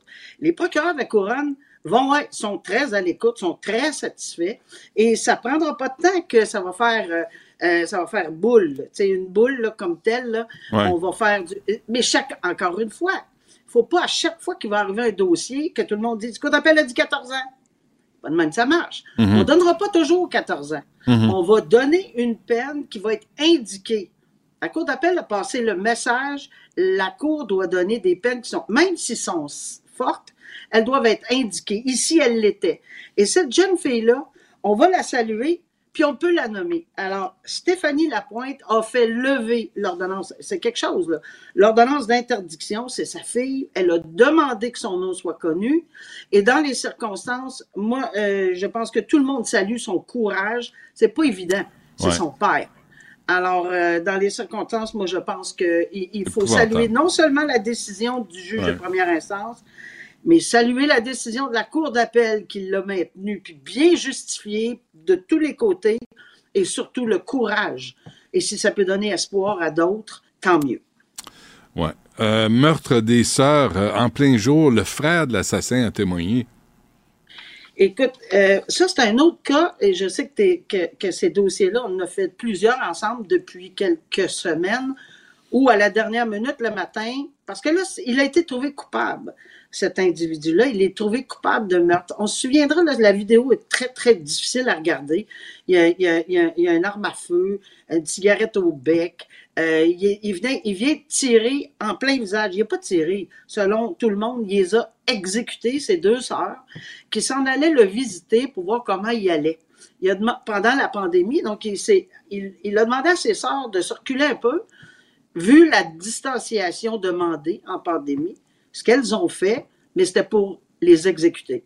Alors, c'est un drame épouvantable. Il les a tirés en plein visage, un projectile qui, est allé dans la bouche. En tout cas, c'est épouvantable. Et après ça, il n'a pas a pas terminé. Il a voulu aller chez une voisine. Il a cassé la fenêtre. Elle l'a entendu et vu. Elle s'est sauvée. Elle s'en est tirée. Il y a plusieurs, plusieurs chefs d'accusation. Il a été trouvé coupable de meurtre au premier degré. Qu'est-ce que ça veut dire? C'est évidemment, on le sait, c'est à vie, une sentence à vie, minimum 25 ans avant de s'adresser euh, aux libérations conditionnelles. Mais hier, parce que les victimes indépendamment que c'est une peine obligatoire, parce qu'on peut pas passer à côté, à vie minimum 25 ans avant de, de demander une libération, ben, les, les, les cours de justice, le tribunal donne l'occasion aux victimes de s'exprimer. C'est tout à fait normal. Alors, les victimes ont voulu s'exprimer. Monsieur, ça ne tentait plus d'avoir ses avocats hier matin. Non, ne- j'en veux plus d'avocats. Alors, qu'est-ce que ça fait? Ça fait six fois apparemment qu'il fait ça. Ah, Souvent, on reporte, puis tu sais combien est-ce que c'est, c'est, inconcevable de penser qu'on demande des reports et des reports et des reports, puis que les Mhm. familles souffrent. Tout le monde est là, et le tribunal a dit, encore une fois, non, on procède. Toutes les victimes ou toutes les personnes qui ont voulu s'adresser au tribunal se sont adressées, et le frère de, ce, de l'accusé coupable a dit que c'était C'est pas moi qui le dis, c'est Mm. lui qui a dit son frère. Il faut jamais qu'il sorte de prison, cet individu-là. Il n'y a rien à perdre. C'est épouvantable. C'est un individu terrible. Et, et ça, ça vient du- de son frère, qui naturellement était très... Il vient de perdre ses deux sœurs. Ah oui. C'est lui-même qui a dit, je suis certaine qu'il les a, certain, pardon, qu'il les a exécutés. Alors, euh, c'est un dossier qui marque euh, Hum, l'imaginaire. On peut Mais il pas s'en- penser, mais- puis on- mais- on n'a pas mais- plaidé la santé mentale. là. Ah oui, mais il s'en va en dedans, là. Lui, il disparaît, puis on n'entendra pas parler au moins avant 25 ans. C'est ça. C'est deux bonnes nouvelles. 25 ans. Ça- Son mais- frère dit souhaite que même, mais tu sais, il y aurait quoi? Apparemment 88. Fait que si j'ai les calculs autour de ça, Ouais. parce qu'il y a une cinquantaine d'années, alors son frère euh, a insisté pour dire que, garde, c'est- pour ça qu'il voulait aller témoigner. Pour, euh, mais ça a fait un, un bien énorme aux victimes de s'exprimer Mm. parce que la dame qui a vu l'arme, euh, il a cassé la fenêtre de son appartement parce qu'elle aurait refusé ses avances à un moment donné, cassé sa fenêtre d'appartement, la porte, il s'en venait là. C'était elle la prochaine Eh victime. Alors, elle était chanceuse, cette dame-là, ça n'a pas de bon sens. Ben, Alors ben, voilà. Nicole, on se laisse là-dessus, puis on se reparle euh, demain. Merci. Oui, demain. Salut. Bye.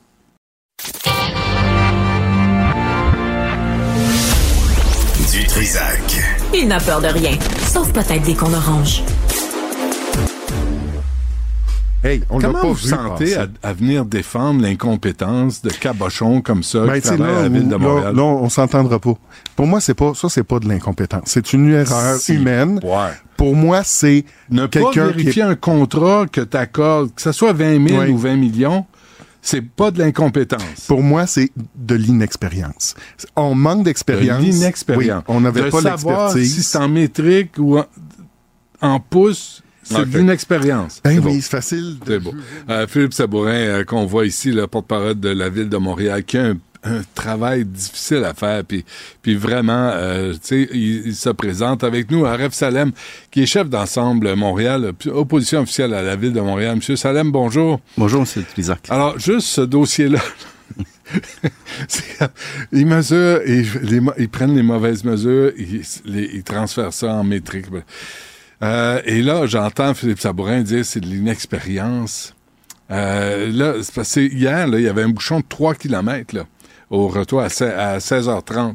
C'est, comme si on avoue la faute, mais on peut rien y faire. Bah, c'est pas vrai qu'on peut rien y faire. Euh, Vous comprendrez, Monsieur Trisac. Moi, c'est de l'amateurisme pur et dur.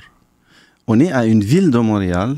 On a des employés à la ville de Montréal. On a des experts à la ville de Montréal. On a envoyé des employés d'Hochelaga Maisonneuve qui n'ont rien à voir avec ce projet-là pour aller prendre des mesures. Mm. Puis, depuis 71, je pense qu'on est en train de prendre des mesures en, en, en métrique. Ouais. On arrive à expliquer à la population qu'on est en train de leur faire payer des taxes, qu'on a augmenté leurs taxes de 4,9% juste cette année et de 4,1% l'année passée. C'est presque 10% en deux ans. Il Mm. n'y a personne qui a eu une augmentation de salaire de 10%. On dit aux gens, vous savez quoi, on a fait une erreur. Et ça fait sept mois et ils nous disent qu'ils vont, qu'on va attendre encore quelques mois pour trouver une solution. Alors, la, chaussée, juste pour dire aux gens, là, rue Notre-Dame-Est, la chaussée s'affaisse en juillet. Euh, en septembre, on, on constate qu'il faut commander un morceau, il faut le faire faire. Il est livré en février, puis en février, on se rend compte que ça marche pas. Là, tu- Puis là, on va attendre encore parce que on va aller chercher euh, la vraie pièce, puis on va aller prendre des bonnes il de mesures. la commander. Puis là, ça, ça a passé par tout un processus et plein d'employés et des, jeunes, et des personnes qui ont regardé, les, Ouais. les- puis il n'y a personne qui a allumé. Personne. Mais personne n'est redevable ni responsable. Et le, le tunnel est à moitié fermé. Il y a des travaux autour du pont Jean-Cartier. C'est comme, euh, c'est comme, c'est c'est ce que Lec Ferrandez disait. On va euh, polluer, on va rendre la vie impossible aux automobilistes. C'est comme ça qu'on va y arriver. Euh, on dirait, puis tu sais, on s'est on s'est parlé, M. Salem, là, de, de- ici, là, le village gay juste à côté. Vous êtes venu à pied, vous avez Absolument. Constaté l'état des choses? J'ai vu combien Montréal est sale. Ça me fait, ça me fait de la peine. Je vous dis franchement là, ça me fait de la peine. Les, les citoyens de Montréal, quand on, quand, quand ils payent leurs taxes, on leur impose la taxe. Puis ils n'ont pas le choix que de la payer. Ben non. Ils s'attendent au moins à avoir un service de base. On ne demande pas la lune à Mhm. l'administration. Mhm. On demande de déneiger comme il faut, ne pas faire tomber les gens sur les trottoirs et la glace, à ramasser la poubelle comme du monde Ouais. et avoir une certaine... euh, c'est qu'on on, on mette un peu de vie dans nos quartiers. C'est Ouais. la moindre des choses. Puis un peu de sécurité aussi. Là. Un peu pas de se faire sécurité. poignarder parce que tu sors après 8 heures le soir. Absolument. Mhm. vous, vous savez, vous venez travailler ici. Je suis venu à pied de l'hôtel de ville jusqu'ici. C'est incroyable comment Montréal est sale aujourd'hui. C'est incroyable. Là, vous m'avez parlé tantôt, puis je l'avais oublié, mais je suis content que vous le souligniez, le centre de transport de la STM. Oui, Je veux dire, les oui, coûts oui. ont explosé, mais on n'en parle pas beaucoup dans les médias. Non, mais vous savez, ça, c'est un projet où on a dans le temps, on avait en 2017, on a voté un règlement d'emprunt de 254 millions de dollars pour construire un centre de transport où les autobus étaient sur la surface. Par la caprice Pour, les élus- garer, là. Pour, pour garer les autobus, c'est Ouais. un, c'est un, c'est un stationnement d'autobus, en fait. Par le caprice des gens de Projet Montréal, ils ont décidé d'aller avec le même montant, et cre- 250 254 millions, millions. Ouais. et creuser trois étages pour mettre les autobus, et ils ne voulaient pas les mettre à la vue de personne. Donc, ils, ils ont fait le premier stationnement d'autobus creusé, trois étages sous, souterrain, avec le même montant d'argent. Si c'est pas de l'amateurisme, si ça, si c'est pas de l'incompétence, je me demande c'est quoi. Mais ça, c'était le projet. Euh, ils sont, euh, on est rendu Mais à combien? On est rendu à presque un milliard. On est en train de frôler le 1 milliard, puis on a deux ans de retard, puis on n'en finit plus de finir avec le projet, puis c'est pas fini, hein. Attendez, Donc- euh, ça- pour, pour un stationnement. là. Pour un stationnement d'autobus où Pas il une y a... tour à condo. Non, non, non, non. non Pas de non. nouvelles Mais, écoles. mais, mais juste vous dire, le, milliard aujourd'hui, est-ce que vous avez une idée combien de centres sportifs on aurait pu faire? Ouais. Combien de logements sociaux on aurait pu faire? Combien de logements abordables on aurait pu faire? Les gens de Montréal-Nord qui demandent leur centre sportif depuis des années et des années, la mairesse, elle était à la campagne électorale en 2021, leur dire, je vais le faire, le complexe sportif. Là, ils nous promettent une piscine en 2030. Ça n'a aucune allure. Vraiment, ça n'a aucune allure. Euh, donc, la rue Notre-Dame, la propreté, euh, il y a le village gay. Absolument. Euh, c'est 23% des commerces sont placardés. Je parlais à Luc Généreux du Cocktail, là, qui était un bar. Euh, il est complètement découragé. Et la mairesse dit, non, non, ça va mieux. Ouais, vous savez, la mairesse, le jeudi, elle a dit que ça va mieux. Le Ouais. samedi, la SDC, elle est sortie avec son étude qui disait 93% des commerçants Ouais. ont des problèmes. Ils, sont ils sentent l'insécurité, ils sont pas La contents, propreté la propreté. aussi. 89%. Ils blâment la- l'administration avec la propreté. Ouais. Nous, à Ensemble Montréal, on a déjà proposé une stratégie. Et c'est simple. Ouais. On a demandé d'avoir des brigades de propreté 24-7, 365 jours par année. Les gens qui vivent dans le village, les gens qui fréquentent le village ne le fréquentent pas juste en été. Ils le fréquentent, ils le fréquentent à l'année longue. Mhm. Et les gens qui habitent dans le village, ils habitent à l'année longue. Mais, mais tu sais, la, ont- la- la coordination des chantiers, c'est pas fait non plus. Là. Non, on, non, nous, ça, l'a- c'est- on nous l'avait promis, euh, puis euh, c'est c'est toujours pas fait. Puis en là, on est en train de perdre le festival Juste pour rire, Just for Laugh. Je pleure pas là, sur le sort de Bell Media, puis des Molson, puis de... pff, Je m'en fous. Sauf que Montréal, c'est une ville où euh, on attire des gens euh, pour le tourisme à travers ce genre de festival-là. Euh, puis euh, c'est comme si on va le laisser aller, on va le laisser se fermer, puis euh, ça va se ramasser à Toronto. C'est un manque de leadership, malheureusement, encore une fois.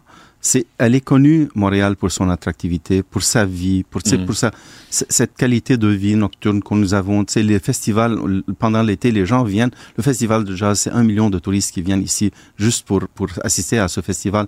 Là, on est en train de perdre vraiment cette attractivité de Montréal. Puis on l'a vu hier, d'ailleurs, dans Montréal International, quand ils ont fait leur annonce. C'est presque 25% de moins d'investissement à Montréal entre l'année passée et cette année. Ouais. C'est presque un milliard de dollars de moins ici en investissement dans notre métropole. Mm. C'est- Je, trouve que Montréal mérite, mieux. OK, je, faut- je dois être bête avec vous, M. Salem. Vous le savez, moi, on, on se parle depuis un bout de temps, là, puis euh, j'aime ça quand vous venez à l'émission, mais je pense que vous êtes en partie responsable de la situation. Allez-y, dites-nous, c'est où? Euh, je pense que l'opposition officielle fait pas sa job.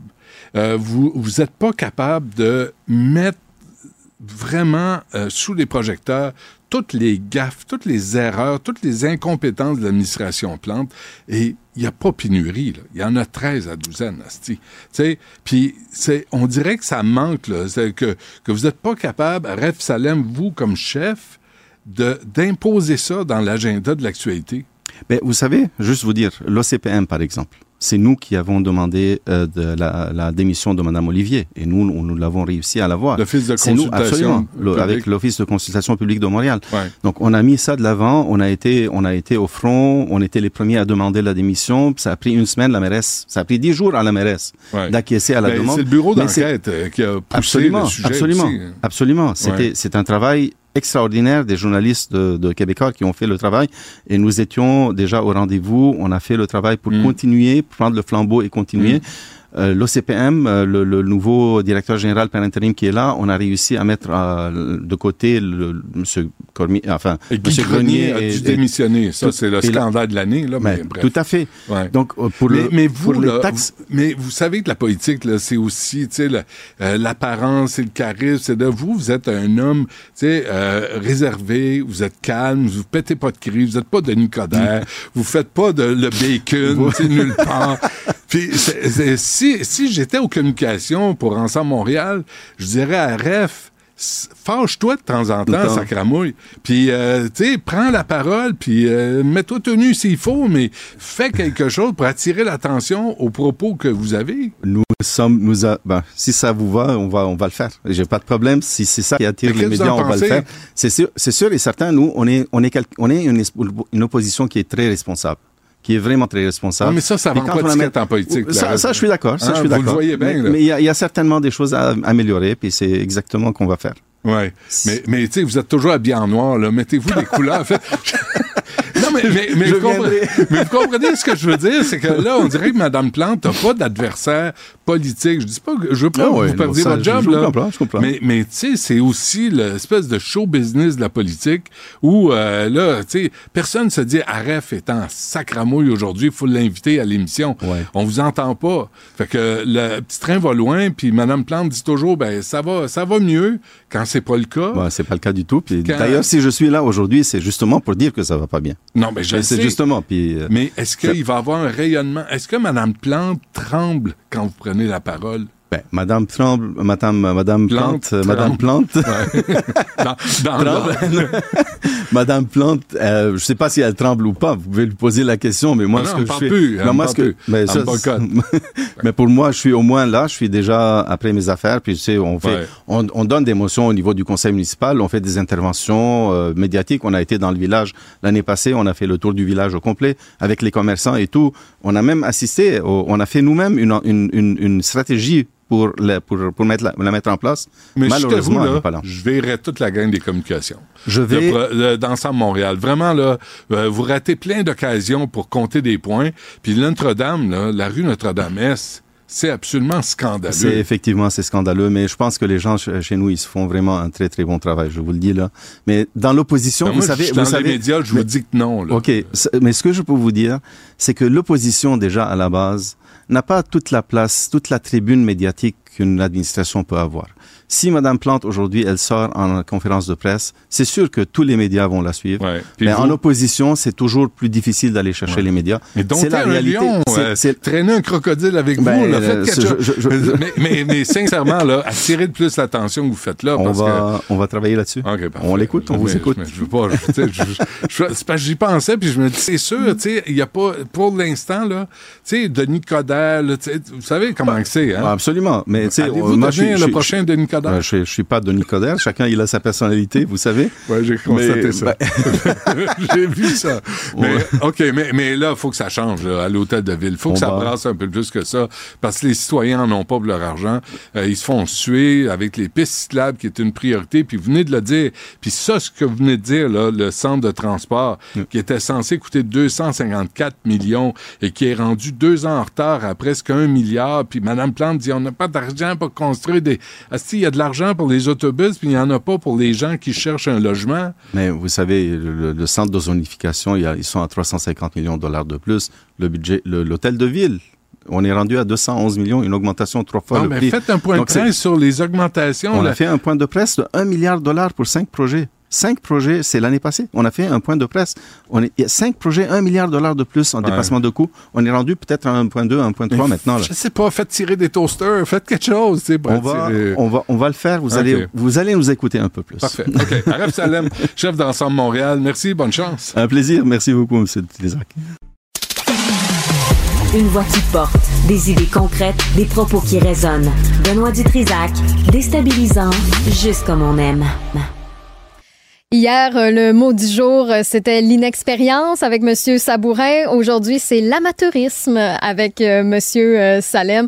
Entrevue très, très intéressante. Et si vous voulez écouter celle avec Monsieur Sabourin, ben, tout est disponible dans le balado de Benoît Dutrisac d'hier, donc 28 février. C'est disponible, c'est disponible en ligne au cube.ca, sur l'application de Cube ou encore sur les plateformes de balado-diffusion. Et restez avec nous parce que dans une vingtaine de minutes, Benoît va mettre ses lunettes d'éclipse solaire pour parler avec Loïc Qui est vulgarisateur scientifique au Planétarium à Montréal. Donc oui, on va parler de l'éclipse, mais il y a plein d'activités aussi pour la relâche qui sont organisées. Donc on va vous arranger ça, là, parce que tu sais, la relâche, ça s'en vient dans quelques minutes. Benoît, je dois revenir sur les dindons.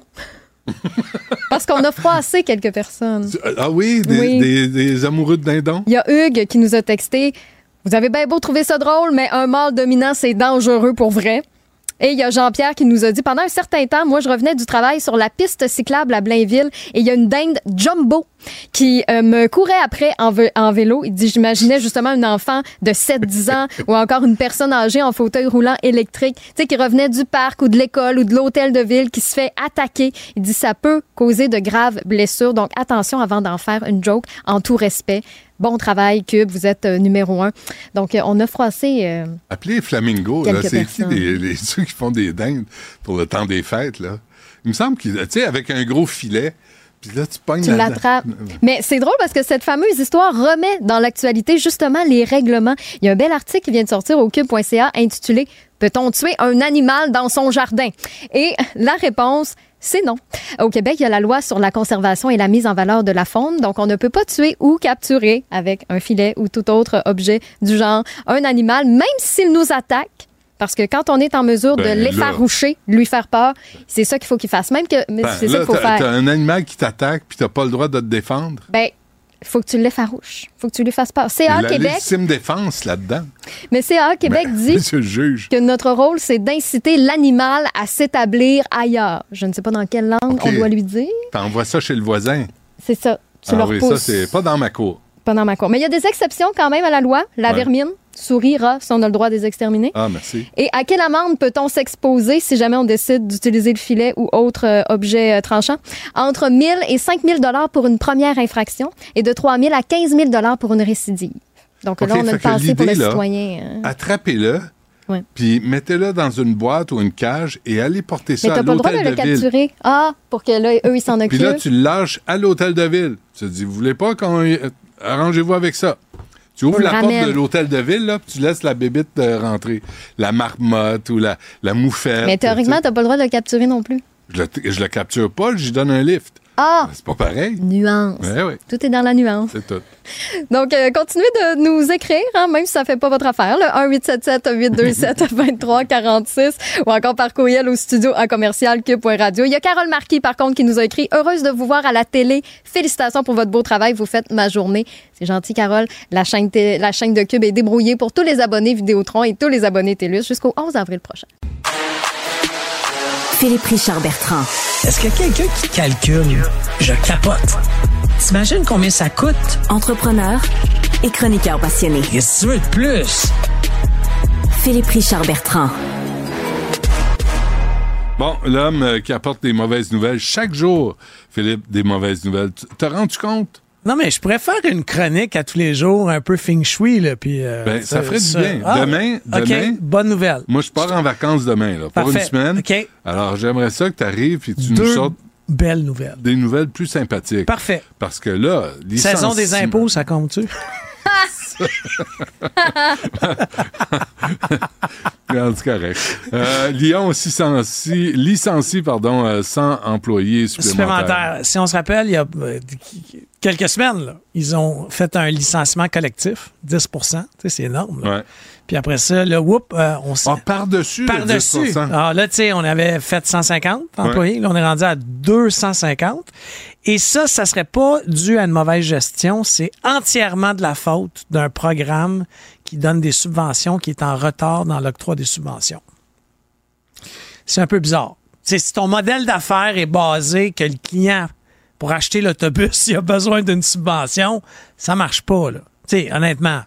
Ah, le président, il a vraiment dit ça. là. Il a dit on est obligé de mettre 100 personnes dehors parce que nos clients qui achètent l'autobus, le traitement de leur subvention. Sais-tu combien ça fait de subventions, ça? Tu sais, dans le sens où Lyon a eu 200 millions dans les 3-4 dernières années de prêts pardonnables et de subventions. En plus, ils ont des subven- ils ont, ils ont des crédits de recherche et développement. Tu sais, ils ont plein d'incitatifs. Mais, mais, mais c'est un bon produit. C'est un bon produit. C'est un bon produit. C'est fantastique. 100% Mais en plus, là, il y a une subvention quand tu es le client qui achète l'autobus. En plus. En plus. Alors, ça commence à être beaucoup de subventions. Mais oui, mais pour dépolluer les autobus scolaires, euh, moi, comme contribuable, je leur dis parfait, go. Go- je suis super d'accord avec toi. Mais pourquoi on met des employés dehors? Parce que pour faire moyen de pression euh, sur euh, les fonctionnaires qui retardent. Alors, on utilise les employés. Ben, quoi ça mettre- sert d'autre? tu le sais, t'es un entrepreneur. J'aurais, moi, en tout cas, je ne me prononcerai pas, mais je ne gérerai pas ma business comme ça. Non. OK? Parce que tu tu comprends que c'est beaucoup de zéro. Puis, tu sais, bon, là, on va continuer les autobus. Tu te rappelles-tu de Novabus? Oui. Novabus, OK, t'es- qui, qui est à Saint-Eustache. Le plancher baissait. Ouais, Il tu baissait pas toujours. Mais Novabus a obtenu le plus gros contrat de son histoire, OK, du gouvernement du Québec, il y a moins d'un an, en avril 2023. 2,2 milliards. OK? C'est 1200 autobus qui vont être fabriqués, assemblés au Québec. Ça, c'est fantastique. Bravo. Puis ça, c'est pour l'ensemble des sociétés de transport au Québec. Alors, le gouvernement a dit qu'à la place que les sociétés de transport allaient négocier une par une, il a fait un gros deal, puis il a dit aux sociétés de transport, vous en voulez? Ben, nous, on a négocié pour vous. Adressez-vous à eux autres. OK, bon. C'est le gouvernement du Québec, donc c'est toi, moi, c'est tout le monde. OK. OK, mais là, la semaine passée, Novabus, licenciement collectif. tu sais, Alors, un an après avoir le plus gros, gros contrat de ton histoire, tu fais un licenciement collectif. OK?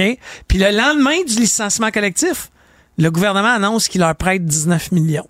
En plus. En plus. Mais est-ce qu'il y a euh, le détail de ces opérations-là? Non, mais en fait, moi, imagine l'employé, là. T'as perdu. Il y a du monde là-dedans, là, sais, ça faisait longtemps, là. C'était pas le- l'employé de la dernière année, là. Il y a des gens qui faisaient, ça faisait très, très longtemps qu'ils étaient à l'emploi de Novabus. Ils ont perdu leur job. Puis le lendemain matin, là, moi, je me serais gardé une petite gêne. Ben oui. Mais le gouvernement du Québec leur prête d'urgence 19 millions pour payer l'épicerie. En plus du 2 milliards d'il y a un- moins d'un an. Mais euh, ils- ils n'ont pas à justifier, ils n'ont pas à s'expliquer, ils n'ont rien à dire. je, je- je trouve que le timing, puis tu, sais, tu comprends que c'est impossible entre le ministère de l'Emploi qui n'aille pas parlé au ministère de l'Économie. il n'y a pas d'engagement à garder des emplois si tu reçois des subventions de l'État? Honnêtement, Comment moi, ça se négocie, je, ça? je, je- je sais pas comment. Tu sais, honnêtement, j'ai jamais fait d'entente comme ça, mais si je vais donner un exemple, moi j'ai une petite subvention pour faire de l'intelligence artificielle.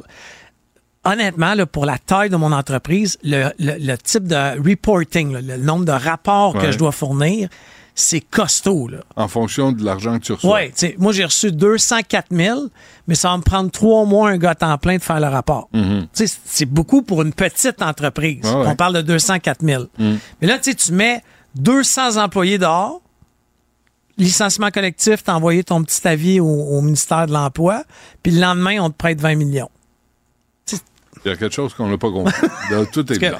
soit que je dois pas parler à la bonne personne, moi. Là, Faut, que je trouve la bonne Ouais, personne. ouais. Ou faites-toi engager par Novabus, ils vont tout expliquer comment, comment ça, marche? marche? Mais c'est fou pareil, là. Les subventions pleuvent, puis là, on, met des mises à, on fait des mises à Oui, pied. puis c'est tout le secteur électrique. Ben oui. D'accord, tu sais, là, je veux pas retourner sur Novo. Ah. Mais, mais tu sais, c'est l'autobus électrique de, de Novabus, c'est oui. Lyon électrique. Ben oui. Le secteur électrique va pas bien.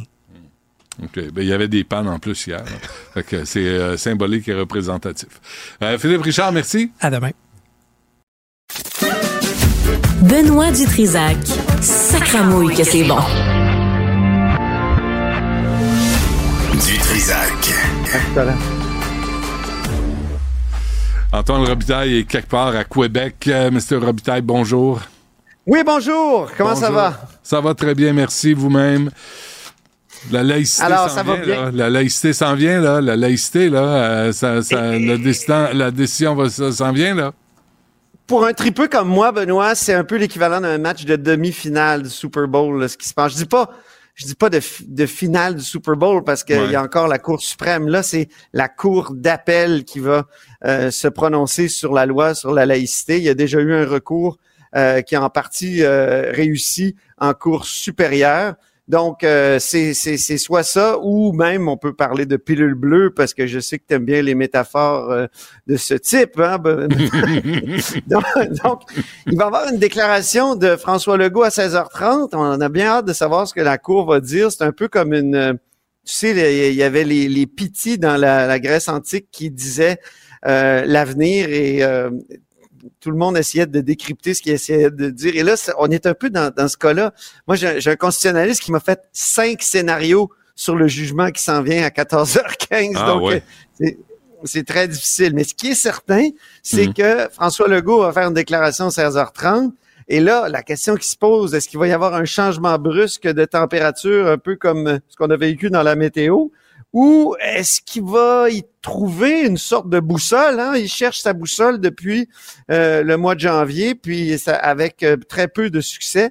Euh, peut-être que la question de la laïcité, qui est quand même une question importante au Québec, peut-être moins Mhm. importante que qu'en 2019 ou qu'en 2010 là, ou qu'en 2007 au moment de la, la commission Bouchard-Taylor, mais mais quand même ça, ça demeure important parce que c'est c'est un choix, euh, c'est au fond le, le Mais c'est une choix question du qui Québec quand on vivre ensemble. C'est une question qui Ben, est réglée, puis il y en a qui continuent à faire des caca nerveux parce qu'ils comprennent pas où, ils vivent.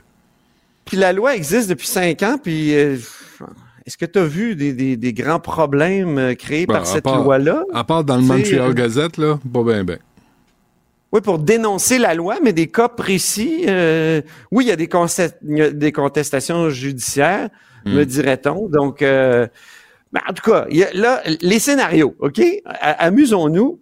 Euh, scénario rêvé pour les défenseurs de laïcité, évidemment, c'est la loi est constitutionnelle, la disposition de dérogation a été bien utilisée, mais elle était même pas utile parce que déjà, la Cour suprême, dans un jugement assez célèbre, là, Saguenay, je sais pas si tu te souviens du jugement Saguenay, c'était le maire de le maire de, de Saguenay qui voulait avoir une statue dans son conseil municipal, Jean faire une prière, là.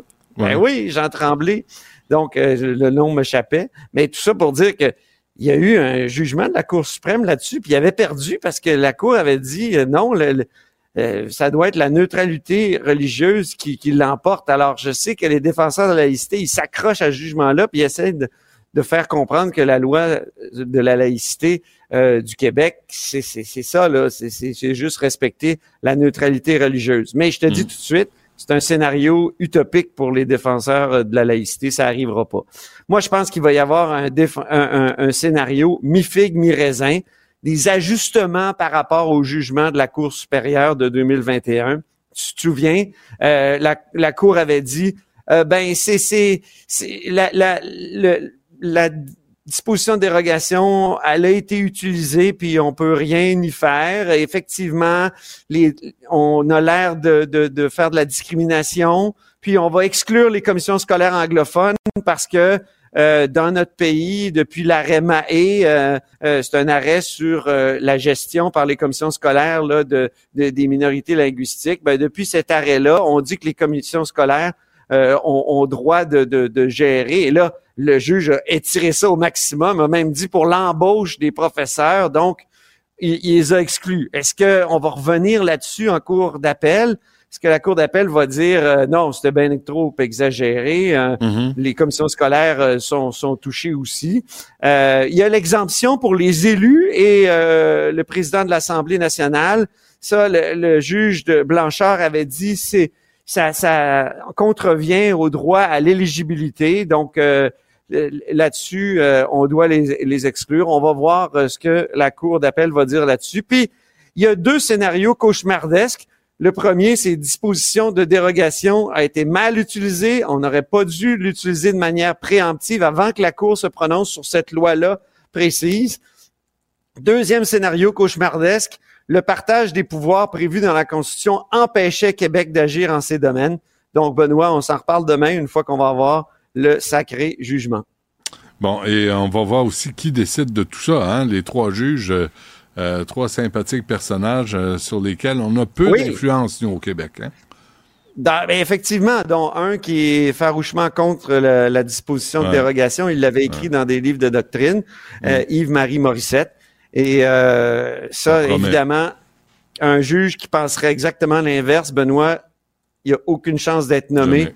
à la Mm. Cour supérieure d'appel ou euh, suprême. Faudrait, faut le dire, il faut le répéter, puis il faut s'en souvenir. Hein? Ben oui, Euh, il y a un euh, filtrage, il y a, un- il y a une espèce de profilage euh, idéologique.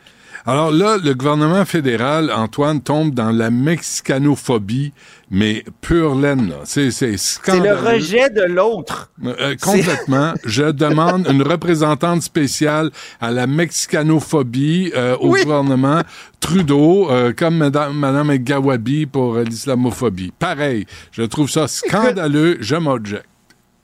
Tu dis ça parce que le gouvernement fédéral a décidé de remettre des re- re- reforcer euh, ça, en fait c'est aujourd'hui là, que ça va se faire.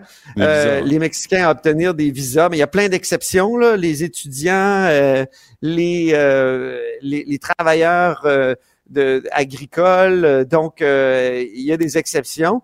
Mais c'est si on revient d'une certaine façon sur une promesse parce qu'en 2015 L'idée, c'était de justement se débarrasser de ce visa-là qui avait été imposé par le gouvernement Harper. Et là, les conservateurs sont ravis de cette espèce de volte-face du gouvernement libéral euh, de Justin Trudeau.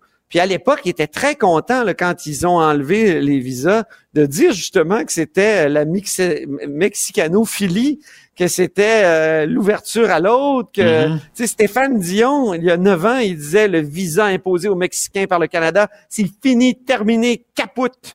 Euh, il était content d'annoncer ça. Il était ministre à, à l'époque des Affaires étrangères, Stéphane Dion. Mais là, les conservateurs disent, ils ont beau jeu de dire, puis j'en ai, j'en ai parlé à certains tout à l'heure, ben, on vous l'avait dit, hein, il y a un problème avec les passeurs, il y a de la criminalité qui vient avec euh, le- les, euh, ce- ce- cette, cette filière-là. On est mieux de filtrer avec un visa. Mm, mm, mm. Et euh, pour M. Legault, il l'a dit tout à l'heure, ça lui permet de dire, on a fait des gains. Vous dites tout le temps qu'on est juste en train de quémander au fédéral. Ben, on a fait des gains. On a obtenu l'ouverture euh, du chemin Roxham, puis on a obtenu le retour des visas mexicains. Donc, euh, pour lui, c'est euh, c'est une bonne affaire, Ouais, mais ça va peut-être fermeture. pas assez loin. Tu veux dire la fermeture du chemin Roxham? Ben oui, Pour- la fermeture, l'ouverture. j'étudie l'ouverture, oui. Ouais. Mais c'est parce que je suis tellement ouvert à l'autre. T'as- Tout le temps. T'as le temps. C'est les ça, bras ouverts. je suis le tellement ouvert. Trudeau 2015. hein. Euh, ouais, mais c'est, on est en 2024. Alors là, on est Ah, en pleine. ok. Après la mexicanophilie, maintenant la mexicanophobie. Euh, Oui. Puis on demande une représentante pour euh, défendre le droit de cette communauté. C'est bon, ça. Merci Antoine. On se reparle demain. Salut. À demain. Rejoignez Benoît Dutrisac en temps réel par courriel. Dutrisac à commercialcube.radio.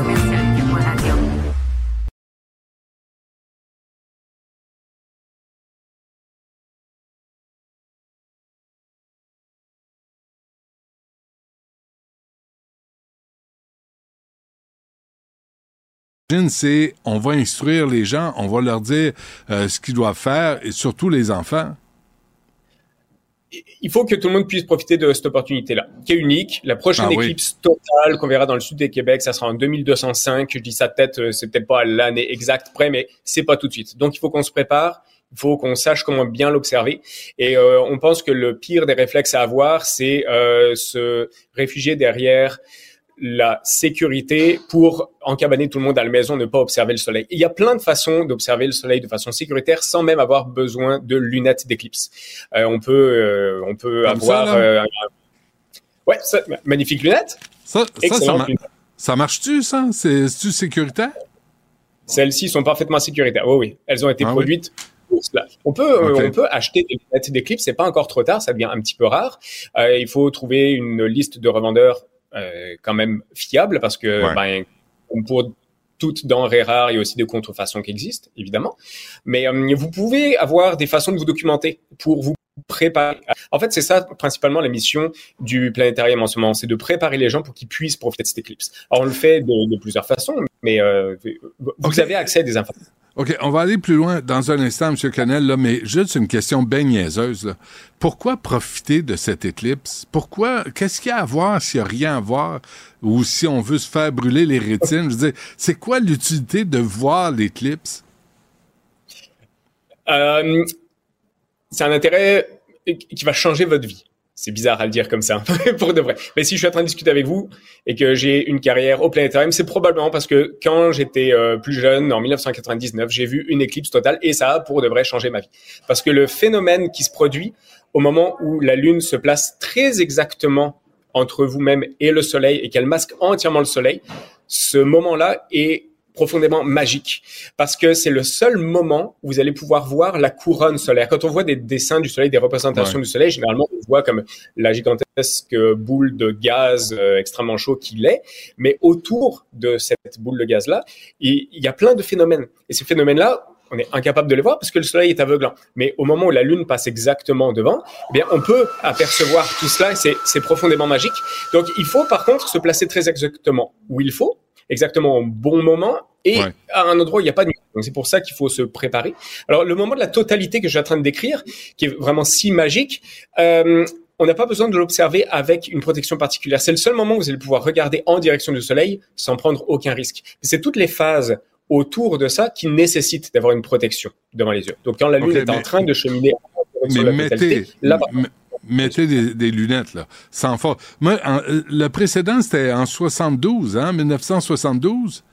Euh, je me trompe pas? Euh, quelque chose comme ça, dépend où est-ce qu'on regarde parce que les éclipses euh, totales balayent souvent un, un corridor qui fait, euh, ah ben, mettons, une centaine de kilomètres de large. Donc euh, le Québec étant tellement grand qu'il y a eu des éclipses totales à des endroits où, alors que d'autres places Ah dans oui. le Québec n'étaient pas dans la alors de, de tête, je sais plus où était la dernière, euh, en quelle année était la dernière éclipse totale visible depuis le sud du Québec, mais ça monte à plusieurs décennies, c'est ça. Mais, mais je, euh, je vous dirais, M. Connell, c'est 72, j'avais 11 ans, puis je me souviens qu'on nous disait de regarder ça à travers des négatifs de films.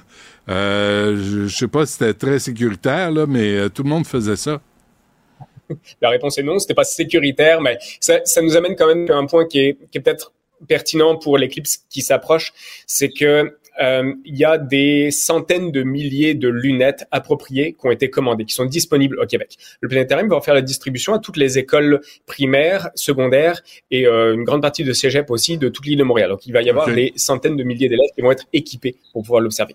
Il y a certaines autres places un petit peu partout au Québec où euh, les commissions scolaires prennent des positions pas nécessairement euh, définitives, mais qui pour le moment euh, amènent beaucoup d'interrogations. Donc on, reste à l'affût aussi au planétarium de voir où est-ce qu'on peut mettre notre poids pour euh, faire en sorte que les gens soient informés et équipent bien les parents si les parents se retrouvent avec la responsabilité de prendre soin de leur euh, leur enfant Ouais. cette journée-là.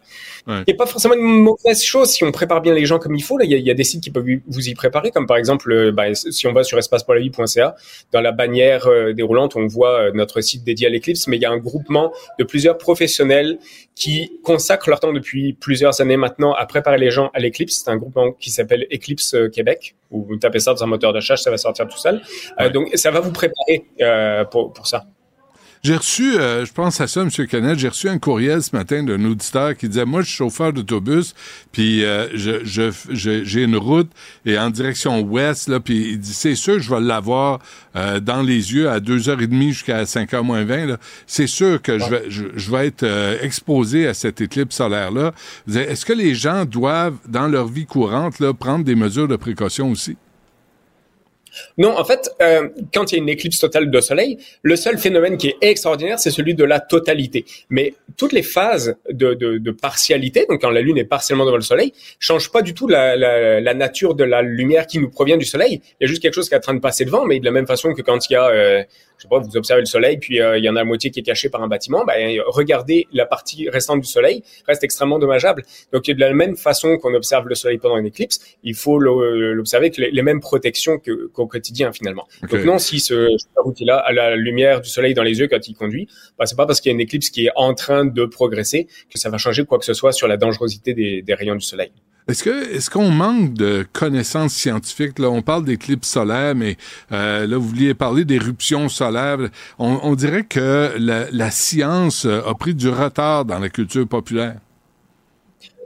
Je suis pas en désaccord avec ça. C'est vrai, on a tendance à valoriser beaucoup euh, la, la culture littéraire ou la culture musicale peut-être, mais la culture scientifique, ça fait partie des choses, ça fait partie du bagage que chacun doit acquérir. Peut-être que c'est la façon de l'enseigner, peut-être que c'est la façon de le valoriser qui a Mm. questionné. Ça, ça fait partie des institutions, euh, du travail des institutions comme le planétarium par exemple, qui doit contribuer aussi à faire comprendre que la science fait partie du quotidien de tout un chacun. Puis euh, on a intérêt à absorber cette partie de notre culture commune, qui est celle de la science, euh, ne serait-ce que pour pouvoir s'intégrer dans, dans la, la vie euh, quotidienne. Si on est en train de se parler par euh, voie euh, par voie d'internet et par le biais de nos ordinateurs en ce moment, c'est parce que la culture scientifique, technologique, euh, l'ingénierie, etc., a fini par percoler dans beaucoup de corps de métier. Euh, D'ailleurs, l'astronomie, dont on parle au quotidien au planétarium, mais elle doit être mise en valeur par le biais de plein d'autres corps scientifiques qui contribuent à l'essor de l'astronomie. Ouais. L'astronomie, M. Kennel, hein, pas l'astrologie. faut faire la part des choses. C'est la même chose. Euh, les, euh, éruptions solaires, euh, vous voulez le mentionner, là, pour, euh, pourquoi c'est important, et ça a un effet possible sur la Terre? Ben, c'est juste que c'est quelque chose dont vous allez peut-être plus entendre parler euh, en 2024. Le Soleil a un cycle d'activité euh, qui dure en moyenne 11 ans. Pendant une progression de 4-5 ans, son activité va augmenter avant d'atteindre un pic, puis après que ce pic soit passé, son activité va décroître euh, très rapidement.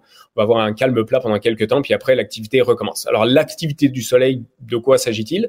Euh, Il n'est pas plus chaud, il n'est pas, pas plus de rayonnement, mais euh, plusieurs phénomènes à sa surface, par exemple, il va faire apparaître des taches, desquelles sont parfois envoyées des, de, de grandes bouffées de rayons X, ou parfois il éjecte une partie de sa propre couronne.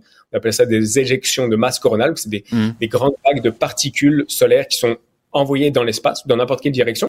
Mais s'il se trouve que c'est en direction de la Terre, euh, ben, ces particules ionisées vont interagir avec notre euh, atmosphère, par exemple. C'est ce qui produit les aurores boréales ça peut avoir des impacts négatifs sur euh, les réseaux électriques. On l'a vécu euh, il y a plusieurs décennies maintenant au Ah Québec. oui. Il y avait une oui. réseau électrique qui était tombé à cause d'éruptions solaires.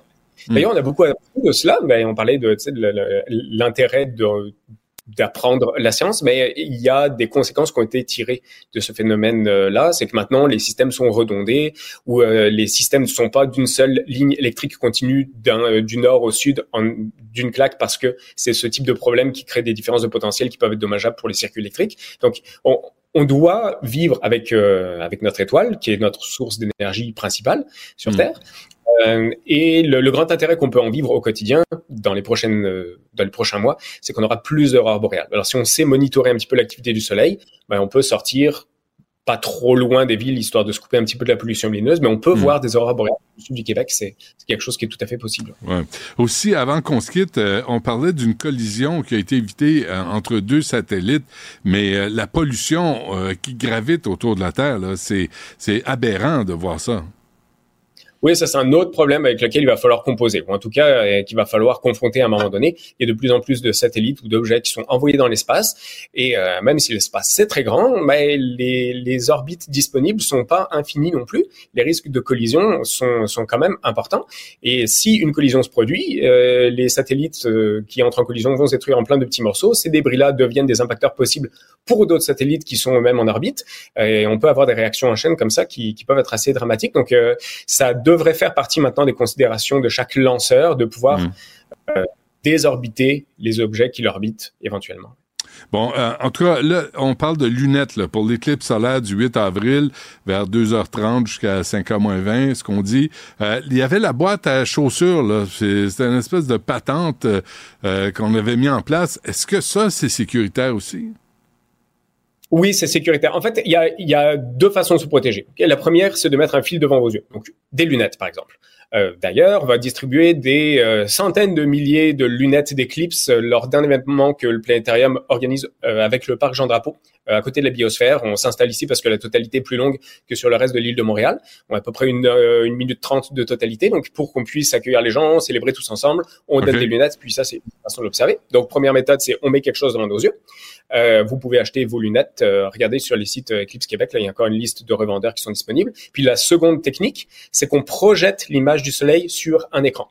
On peut le faire avec une boîte à chaussures. Tapez boîte à chaussures dans Google, euh, Eclipse boîte à chaussures, vous allez trouver une façon de le bricoler, mais beaucoup plus simple que ça. Vous prenez un papier cartonné et avec une aiguille, vous faites un petit trou dedans. C'est tout.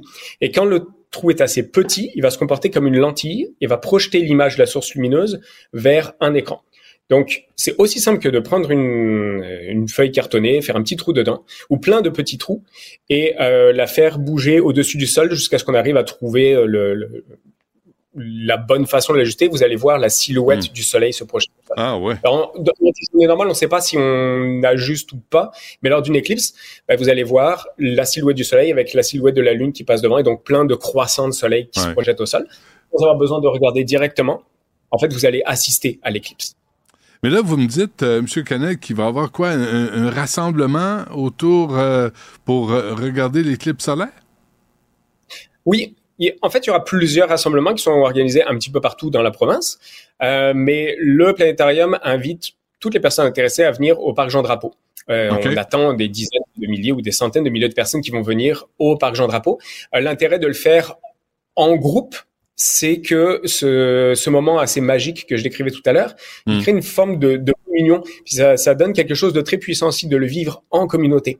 Ah, Alors avec des invités nous expliquent le phénomène, qui nous font vivre avec de la musique, etc. Ça c'est encore plus grandiose. Donc c'est ce qu'on propose aux gens de venir nous rejoindre au parc Jean Drapeau euh, à partir de 13 heures et on remet un équipement de protection adéquat et on explique le phénomène et on le vit ensemble. OK. Il n'y aura pas de sorcière sur un bûcher ou de sacrifice de vierge ou de d'égorger des brebis, là. C'est pas, hein, c'est pas, c'est pas des trucs sataniques, votre affaire, là.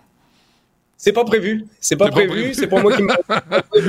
C'est- pas prévu. Peut-être un Mais- ouais, si vous avez la chance de voir euh, le, le moment de la totalité, par contre, vous allez peut-être mieux comprendre pourquoi des civilisations agissent avec des, Ouais. des croyances aussi extrêmes que ça. Pour de Ouais. vrai, c'est un événement qui change. Ah, la totalité. pas. Les partialités, peut-être pas. Euh, regardez, euh, informez-vous pour savoir si euh, votre lieu d'habitation est sur le trajet de la totalité. Euh, L'île de Montréal est coupée en deux, par exemple. Donc c'est vraiment déterminant. C'est pas parce qu'on est à Montréal qu'on est dans la totalité. Ah oui, OK. C'est important de se renseigner Ok. sur, sa sur sa- sur son lieu. Ouais. OK, je pensais à la scène dans Tintin, euh, Temple du Soleil, là, où euh, il y a une éclipse solaire pour les sauver de Tintin et Capitaine Haddock là, de, de- de- des bûchers. Je me dis, on n'aura pas ça euh, au Parc Jean-Drapeau, j'espère bien. Ouais, le seul point commun, c'est que euh, ça se calcule d'avance, les éclipses. Et comme on sait que la prochaine, dans le sud du Québec, sera en 2205, faut pas rater celle du 8 Ouais, avril. non, faut pas arrêter parce qu'on sera pas là. Merci euh, Loïc Canel, euh, qui est euh, communicateur scientifique au Planétarium de Montréal. Allez-y au Planétarium, c'est sympathique. Puis ça change des écrans, puis du iPad, puis de TikTok pour les enfants, surtout en semaine de relâche. Merci, Monsieur Canel. À la prochaine. Merci beaucoup. À la prochaine. Rejoignez Benoît Dutrisac en temps réel par courriel. Dutrisac à commercialcube.radio. Je vais avoir appris quelque chose, en tout cas, le marché de la revente de la lunette d'éclipse solaire. Je savais même pas que ça existait. Faut faire attention pour pas se faire prendre. Et faut faire attention aux fraudes aussi, hein, parce que là, c'est la période des impôts, puis il y en a de plus en plus. Puis si d'habitude, on va recevoir un texto là, de Revenu Québec, puis là, on va se dire... C'est de la fraude, c'est de l'hameçonnage, on s'en fout un petit peu parce qu'on le sait, c'est clair que le ministère ne communique pas avec nous, que ce soit par texto ou par courriel. Mais là, Attention, Revenu Québec pourrait maintenant nous envoyer des textos ou même nous envoyer des courriels. Si vous êtes en train de faire votre déclaration de revenus en ce moment, vous avez peut-être remarqué que c'est possible d'inscrire nos informations. Euh, il y a certaines lignes, là, on dit que c'est la ligne 10, 10.1, 10.2. Donc, si vous remplissez ça, ben ça, ça donne accès à Revenu Québec où vous dites, ben oui, vous pouvez me texter, vous pouvez m'envoyer euh, des courriels. Donc là, des fois, ça peut porter à confusion, là, parce qu'avant, c'était facile de dire, bon, c'est sûr, c'est une fraude, mais là, ça pourrait, euh, ça pourrait devenir vrai. Par contre, Revenu Québec précise que ce sera pas pour demander des renseignements personnels, pour aviser euh, la- le versement d'un paiement, ça serait plus pour une modification de coordonnées bancaires, d'adresse, de courriel, mais quand même, là, ça pourrait créer certaines confusions. Puis il y a justement l'organisme de défense du consommateur qui dit ça va compliquer les choses parce que ça va ouvrir la porte à, à plein de, de fraudes. Donc, euh, je vous passe le mémo. Faites attention parce que justement, en ce moment, la période des impôts, on en voit de, de toutes les couleurs. Puis en ce moment, il y a quand même plusieurs articles qui sortent pour s'aider, justement, qui nous donnent des trucs. Je vous en nomme quelques-uns, comme par exemple, si vous recevez un texto, il faut se poser la question, est-ce que le message est pertinent? Est-ce qu'il y a des liens d'inclus dans les textos qui nous incitent à cliquer dessus pour après ça possiblement euh, donner nos informations. S'il y a des liens, de un, c'est pas bon signe. De deux, on vérifie euh, l'adresse. Méfiez-vous du sentiment d'urgence. C'est un genre de texto qui dit Hey, vite, là, ça me prend 50, 50 ça me prend 100 Ça, c'est pas bon signe. Si votre banque vous demande, par exemple, des frais à payer, on le sait d'habitude, ça va direct dans notre compte, ça, donc euh, c'est pas bon signe. S'il y a des fautes d'orthographe aussi, notez tout ce genre de choses-là, puis ça va ça va euh, probablement vous indiquer que c'est de la fraude. Alors prudence en cette période d'impôt, mes chers contribuables. Le dindon sauvage est toujours d'actualité. Yasmine Abdel Fadel, qui commence son épisode à compter de 14 heures, va recevoir en entrevue Michel Barry, qui est biologiste à la Fédération québécoise des chasseurs et pêcheurs, parce que c'est pas le premier cas de dindon sauvage. Notre collègue Alexandre Dubé nous a justement dit qu'il y en avait neuf, lui, sur son terrain. Donc, on va aller chercher un petit peu plus de renseignements là-dessus. Puis, on a reçu un texto d'ailleurs qui m'a fait bien rire. Avec la crise des dindons, avec le trou sur la rue Notre-Dame, l'entrevue de Régent Tremblay et sa douce à Denis Lévesque, va falloir que Radio-Canada se réveille. Ça prend un bye-bye aux deux mois maintenant. On a beaucoup de stock pour une revue annuelle. Bonnes vacances à Benoît. On va s'ennuyer. Hein, déjà, des auditeurs qui s'ennuient. Puis t'es même pas parti. Il en reste une en plus. On va se voir demain. Oui, il en reste une, euh, une dernière. Aujourd'hui, 29 février. Si vous voulez euh, partager votre opinion, vos témoignages, par texto 1-877-827-2346. À demain, Benoît. Merci. À demain. La tragédie qui ébranle le Québec au grand complet. L'appel au 911 pendant que le feu est pris. Côté violence conjugale, je pense qu'il faut serrer la vis. Les faits divers avec Maxime, Maxime Delan. Euh, T'en vas où? Combien de temps? Avec qui? Pourquoi? Combien ça te coûte? Qu'est-ce que tu... Mêle-toi tes affaires, ça gramouille. Qu'est-ce que c'est ça? Quand je suis à côté de toi, t'es un peu de mes affaires. Je m'inté- je m'intéresse Ça, à ça ta vie. à- J'aime ça, discuter Ouais. avec toi. OK. T'es trop euh, brillant, là. Je vais, je vais me protéger la rétine de mes yeux. OK. Ah non, correct. garde-les. Ça Ça donne me fait bien, hein? Euh, cap- Capitaine Cosmos avec ça. Euh, les dindons. Là, on me dit, arrête de niaiser. C'est dangereux, un dindon. À tous ceux qui nous disent arrêtez de niaiser, on va niaiser si ça nous tente. Écoute, Ouais. Moi, cette histoire-là, ça me fascine, ça me passionne, ça me rend excité et de bonne humeur depuis hier. Premièrement, première chose, euh, je vais te faire une confidence. Le- je suis un peu tombé en amour avec un homme, euh, Yvon Deshaies, le maire de Louisville. Il y a quelque chose. Vous êtes un homme parfait. Tu sais, quand on parle. Non, mais c'est pas une, une période facile pour les mères mairesses. Ben oui. Souvent, on critique. Ben, lui, il se fait critiquer aussi, là, mais je trouve qu'il a pas la langue dans sa poche. Il va au bat. Il, euh, il va pas démissionner, lui. Non, non, non. des. Ça fait Non. longtemps on lui parle, puis il il sait ce qu'il fait. Et ce qu'il faut savoir, et pour les six personnes qui sont pas au courant au Québec, dans les derniers jours, il y a un problème avec des dindons sauvages, mais un en particulier, un mâle qui il note dedans. il note dedans, il- écoute, Mais Cool. là, là, ce qu'il y a dedans, là, c'est probablement, Oui. des- C'est ça. de la farce. Mais il, court après, il court après le monde. Puis je sais pas si tu as vu l'image de, de l'homme qui essaie de se sauver. Ben puis oui. donné, tu le vois à un moment donné, oh, il a l'air de vouloir perdre pied. Puis je me suis dit la même chose que probablement le maire s'est dit. Si c'était un enfant, un petit bout de 4 ans Ben qui oui. Ah, court assez vite. Puis le maire disait, même hier ou avant-hier, il y a une dame en fauteuil roulant qui s'est fait euh, courir après par le dindon sauvage. Mais, y a- intervenez, pognez-le par le cou, puis mais moi, c'est ça. Il s'attaquerait pas à moi, le dindon. Pourquoi? Ben, je suis une solide pièce d'homme, puis ça serait pas long. Moi, ça serait le coup de genou dans le gorgoton. Ter- Terminé. je m'imagine le faire. tu t'en prendrais à, à de la volaille, toi, pour prouver ta virilité. Hey, en tout cas, En pas pour prouver ma virilité. Pour, pour ça. Jean- euh, check ça, Jean-Philippe, euh, déjà, c'était chez Jean-Baptiste à Louisville.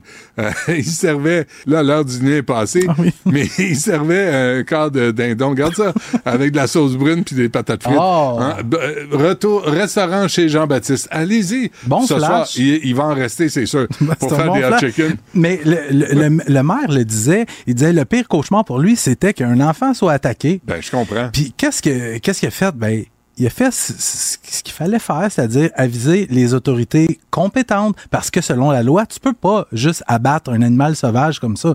Fait que le, maire, M. Deshaies, il a appelé les autorités compétentes. Puis hier, il était en entrevue avec Pierre-Olivier Zappa à TVA hier soir. Je t'avais fait écouter 10 secondes. La fond, je leur ai mis à matin 7 heures un ultimatum. Toute la journée, appelez-moi pour qu'on puisse en discuter. Il n'y a pas personne qui m'a appelé. Alors, l'ultimatum, c'est terminé à minuit. La chasse commence. La chasse commence pour moi à Louisville. C'est simple, c'est ça, monsieur. Ah, écoutez, on, on prendra des nouvelles demain, Monsieur DR. Yo, Mais ça- excuse-moi là, mais tu trouves pas que ça ressemble à ça ici? Il appelle la Sûreté du Québec. Ouais. Il appelle la GRC. Euh, ça, c'est où déjà? À Saint, euh, Saint-Armand. Puis euh, personne ne retourne des appels. Personne ne règle de problème. Fait qu'il il, il creuse une tranchée Ben ouais. avec son voisin aux États-Unis pour dire là, ils vont arrêter de passer sur mon terrain avec leur, le- avec leur char. Mais c'est ça qui arrive souvent, c'est que Ben. les gens sont, sont face à un problème. Puis dans ce cas-là, je pense que c'est un peu plus important là, comme problème, c'est plus un problème de, de société. Dans le cas de- du dindon Non, sauvage, mais Tu sais, les autorités. Ils disent appelez les autorités. Ouais. Mais crime, répondez ben, les autorités. faites juste répondre. Juste répondre. Ben oui. Là, lui, le maire, toute la journée d'hier, pendant ce temps-là, le dindon, lui, tout, tout, tout, tout, tout, tout.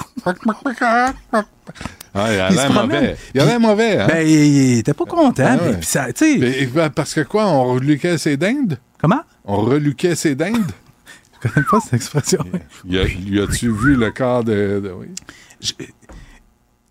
À rappeler, à rappeler le ministère de la Faune. Puis là, moi, j'ai bien hâte de voir. Ils vont-tu, ils sacrent un ticket? Y a-tu des accusations de part- Je peux pas Ah, croire. le gars avec le slingshot? Ouais, parce que Hey, ah, ça, c'est la quand finalité même. de l'histoire. Non, mais Ce c'est mat-. Ben, c'est parce que le maire, lui, a dit, puis il l'a dit sérieusement, puis il l'a répété. Là, baseball. prenez des battes de baseball, puis on va régler le problème, nous autres. Finalement, ce tout. matin, ça a l'air que la SQ était là. Il y a un gars avec un, un long, sling- un gros slingshot. Il était aligné. Ting! Ah, oui. Le dindon est allé au paradis des Le dindons dîner- le sauvages. dîner est prêt. Ouais, fait que euh, j'espère qu'ils vont faire preuve d'un peu de, De- retenue? Ouais. dans les conséquences ou dans les. euh, Ben, je sais, il n'y en aura pas. j'espère. Ben là, s'il fait peur, si la, la volaille fait peur au monde, là, là, on va quoi? On appelle la faune, le ministère de la faune, puis il répond pas, puis là, on va laisser Ben, il un répond- dindon terroriser Mais- une municipalité. Voyons donc. Tu sais, c'est pas arrivé. Mais ça aurait pu arriver un dindon qui défigure un petit gars, une petite fille de Ta 3-4 mère ans. aurait fait quoi, là, Madame Delan? Ma mère, elle aurait demandé à mon père. Ton père, il aurait fait quoi? Il aurait dansé autour du dindon? Moi, je l'ai déjà vu, euh, papa de l'an, puis il va Ah s'en oui? souvenir, s'occuper d'un chat qui violait notre chatte. Oh! Sur le terrain, un chat errant, là. Ouais, on habitait en campagne. Papa de l'an, il te l'avait pogné le matou. Hi, Oui, puis? Je peux-tu dire ça? Ah oui, tu peux le dire. Est-ce Il avait fait un mauvais pas? parti. Ben, il il s'en prenait à notre chat Poussy. Puis c'est même pas des gens. Notre chat s'appelait Poussy, puis c'est ma mère qui l'avait trouvé le nom. Je te le jure. Je te le jure. J'ai rien dit. Il fallait entendre ma mère sortir. Puis, Poussy, viens à la maison! C'était magique. C'était magique. Poussy, Il y en a combien qui se retournaient de bord? Ah non, on était en campagne. On était en campagne. Ah, OK, personne n'en On, parlait. on joue au baseball. Ben oui, ouais, en Ben, à l'époque, on savait pas ce que ça voulait dire. Un poussy? Ouais, on savait. C'est une chatte? C'est ça? C'est ça. C'est ça dans Euh, l'histoire. mais qu'est-ce qu'il a fait au chat, finalement? Il a tordu le cou? Il a quoi? Il l'a fait cuire? Il a, il a brassé, mais c'est parce qu'il violait notre chat qui était en laisse Il l'a avec brassé. un. Qu'est-ce que ça veut dire, il l'a brassé? Il a essayé, euh, juste y faire prendre une saucette dans la piscine. Maman de l'an, il dit il- La toile! La toile! Attention à la toile! Il, il- il l'avait lancé dans le cours, mais c'est un chat qui. il- on sait pas, il a peut-être Hein? Il nageait pas, le chat. Non, non, pas tant. Pas tant. Non, mais c'est qu'il. Hey, fais même pas si- s'il nageait pas, mon, mon père, il le, il le tenait Ah, fermement. Il l'aidait. Il le tenait fermement. Il donne un cours de natation au fond de l'eau. Prends ton respect. Euh, reste, Mais c'est un monsieur protecteur. là. Il l'a-tu lâché, euh, son poussi? Euh, ça- Il l'a lâché, hein? Je Il a que- lâché le poussi? Poussi, après, elle était libre. Elle faisait ce qu'elle voulait. Pou- Poussy. Ben, Poussy. C'était des bonnes Ben, années. On l'aimait, notre chat. Eh oui. Arrestation pour meurtre à Montréal, Ouais. quand même. Euh, on passe dans un autre registre, mais Armin Lipke, 60 ans, qui a été arrêté la nuit dernière à Montréal, comparu ce matin, fait face à une accusation de meurtre prémédité, la pire du code criminel. Euh, je me souviens très bien de cette histoire-là. Je l'avais couverte euh, dans la matinée du 26 juillet. Giovanni Giamei, je ne sais pas si je le prononce bien, mais lui est retrouvé dans un véhicule en bordure d'une rue résidentielle. On est en plein cœur d'un quartier résidentiel de Montréal-Nord. Il est retrouvé et son corps est dissimulé sous une couverture. Et on peut penser que ça fait plusieurs jours qu'il est là parce Euh. qu'il y a même une contravention dans le- l'essuie-glace, dans le pare-brise, dans le pare-brise, une contravention de stationnement. Par quelqu'un de très perspicace qui n'a pas vu qu'il y avait un corps dans, dans la voiture. à sa défense, à sa défense, c'est rare, je vais prendre leur défense, le corps était sous une couverture. Donc, Giovanni Jamé, 45 ans, qui avait été atteint par balle. On parle pas d'un gros criminel de carrière, c'est un gars qui avait quelques antécédents en matière de stupéfiants. Euh, donc, on est sept mois plus tard, sept mois d'enquête que ça a pris pour arrêter Armin Lipke, un gars avec un lourd passé criminel qui était d'ailleurs en attente de son procès dans une affaire de vol d'identité et de fraude, le mobile du meurtre qui demeure un mystère. OK. Puis un homme battu, poignardé. C'est ça brasse à Montréal. Ben oui, hein? Euh, ça se passe hier soir dans une ruelle angle Hochelaga et Montgomery. Il y a un gars de 31 ans qui se fait sauter dessus par deux gars. On le tabasse, on le poignarde. Le gars est transporté à l'hôpital. La victime, euh, blessure grave. On craint pas pour sa vie. Mais moi, ce qu'on me dit, euh, selon mes sources, une dette de drogue impayée qui serait à l'origine de ça. Mais en grattant un peu, j'ai appris que c'est la deuxième fois en trois ans qu'il est victime d'une tentative de meurtre. J'ai regardé ses antécédents criminels, c'est all dress pas mal, là, euh, fraude, euh, introduction par effraction, entrave au travail des policiers, bris de conditions, stupéfiants, etc., etc. Lui, la victime de 31 ans, quand il a eu 18 ans en 2010, il a commencé à faire face à la justice là, à chaque année jusqu'en 2022, sauf en 2012. Il y a une cinquantaine de dossiers criminels. Fait que, à un moment donné, quand... Un régulier, là. J'ai Ouais. de la compassion pour les victimes, mais à un moment donné, il faut que tu t'aides. C'est quoi l'expression? Aide-toi et. Le ciel t'aidera. There you go. Hier, j'ai attrapé, j'allais chercher ma fille. Euh, mon gars était à Donjons et Dragons. Là, ils ont des cours euh, en parascolaire. Mhm. J'allais chercher ma fille, puis on jasait, puis tu vas pas vite. Là. Moi, je vais pas vite. Puis là, je, je fais mon arrêt, mais ça a l'air je l'ai pas fait. Je suis pas Les resté trois roues. minutes. Fait que là, à un moment donné, la cerise, puis une espèce de mononcle mobile, puis une espèce d'un excellent agent de la paix qui est venu euh, courageusement à ma fenêtre pour euh, prendre mon permis. 176 piastres. Là, je serais curieux de savoir qui arrête ces quatre roues tout le temps aux arrêts. Non, mais puis, tu sais, Oui. habituellement... Mais y avait Fait que je l'ai zone scolaire, non? dit. ou, euh? Même pas. Même pas. Je l'ai pas. J'ai rien dit. J'ai pas parlé. Ah, des fois, ça vaut y a- mieux de même. J'ai baisé ville, j'ai dit ce que vous voulez. Parce que vraiment, euh, vous avez glissé sur votre. Trois points, hein, je pense. Deux, Je sais trois. pas, fous. Mais je voulais juste euh, partager ça avec toi. Ça me fait Juste avant des parler. belles vacances. Ouais, Ouais, c'est ça. ça. Ouais, je sais. Paye-la avant de, Merci. avant de partir. Ah, je fais Mme Dutrisac s'occupe de ça. Parce que moi, je vais y faire une grimace si je le paye. Merci, euh, Maxime. On se reparle demain. Une voix qui porte, des idées concrètes, des propos qui résonnent. Benoît Dutrisac, déstabilisant, juste comme on aime. La rencontre du rocher du Trisac. Dans ce cas-ci, est-ce que c'est criminel? Pantoute. Une dualité qui rassemble les idées. Mais non, tu peux pas dire ça. Rembobine cette affaire-là. Non, non, non, non. Prends soin de toi, là. Oui, Hein, tu me protèges. Je le sais.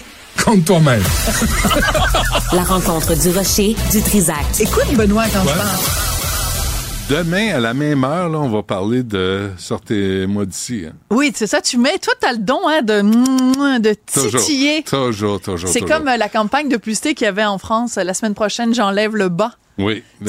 J'enlève le haut. Tu sais, la fille était comme. euh, Bon, était le haut, était de dos, de Ouais. dos en petite culotte avec un soutien-gorge. Mhm. Puis là, elle disait, euh, la semaine prochaine, j'enlève le Exactement. haut. Puis finalement, la semaine d'après, on la voyait comme ça, elle cachait ses seins. Puis c'était une publicité pour euh, une, une, une maison de publicité.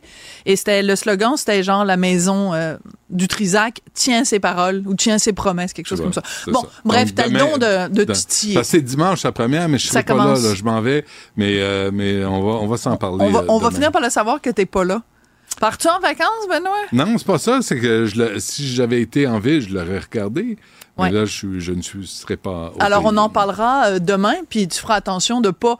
Faut pas que tu dises faire Comment des ça finit, hein? Non, non, parce que je vais regarder le premier épisode. Ouais, ouais. Et là, demain, là, là j'ai été averti. Là, tu sais. Ah oui, faut pas que tu dises ça. faut Faut, pas que tu révèles. qu'est-ce que qui se passe. Non, mais parce que les gens ont du plaisir à écouter. Puis faut pas le dire tout de suite parce que, tu sais. Non, mais c'est que ce qui se passe, c'est que les gens, ils écoutent l'émission en trombe. Hein, c'est vraiment des centaines de milliers de gens. Trombe. Et ils veulent pas qu'on gâche leur Ben, plaisir. et c'est normal. Ben, je, ben, que je suis assez mesquin. Le Québec va taillir si tu ga- révèles des punchs. Un peu plus, un Bon. peu moins que ça. Revenons à notre petit sujet. Ah, c'est quoi la Biennale de Ah, Venise bon. d'abord? Bon, la Biennale de Venise, comme euh, son nom l'indique, c'est un événement euh, culturel excessivement important qui a lieu à tous les ans. C'est-à-dire qu'une année, c'est euh, la Biennale de l'architecture, puis une année, c'est la Biennale des arts en général. OK? Donc, dans le milieu euh, artistique, quand même assez pointu, mais quand même, c'est l'événement où euh, des, des, des ça se passe sur une petite île au large de, de Venise et il y a chaque pays a son pavillon.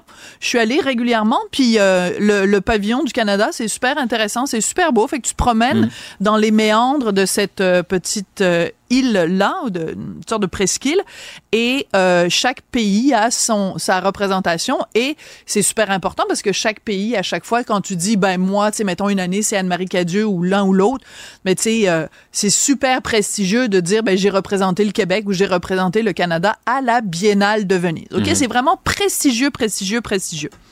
La raison pour laquelle je t'en parle, c'est que euh, ça a lieu l'été.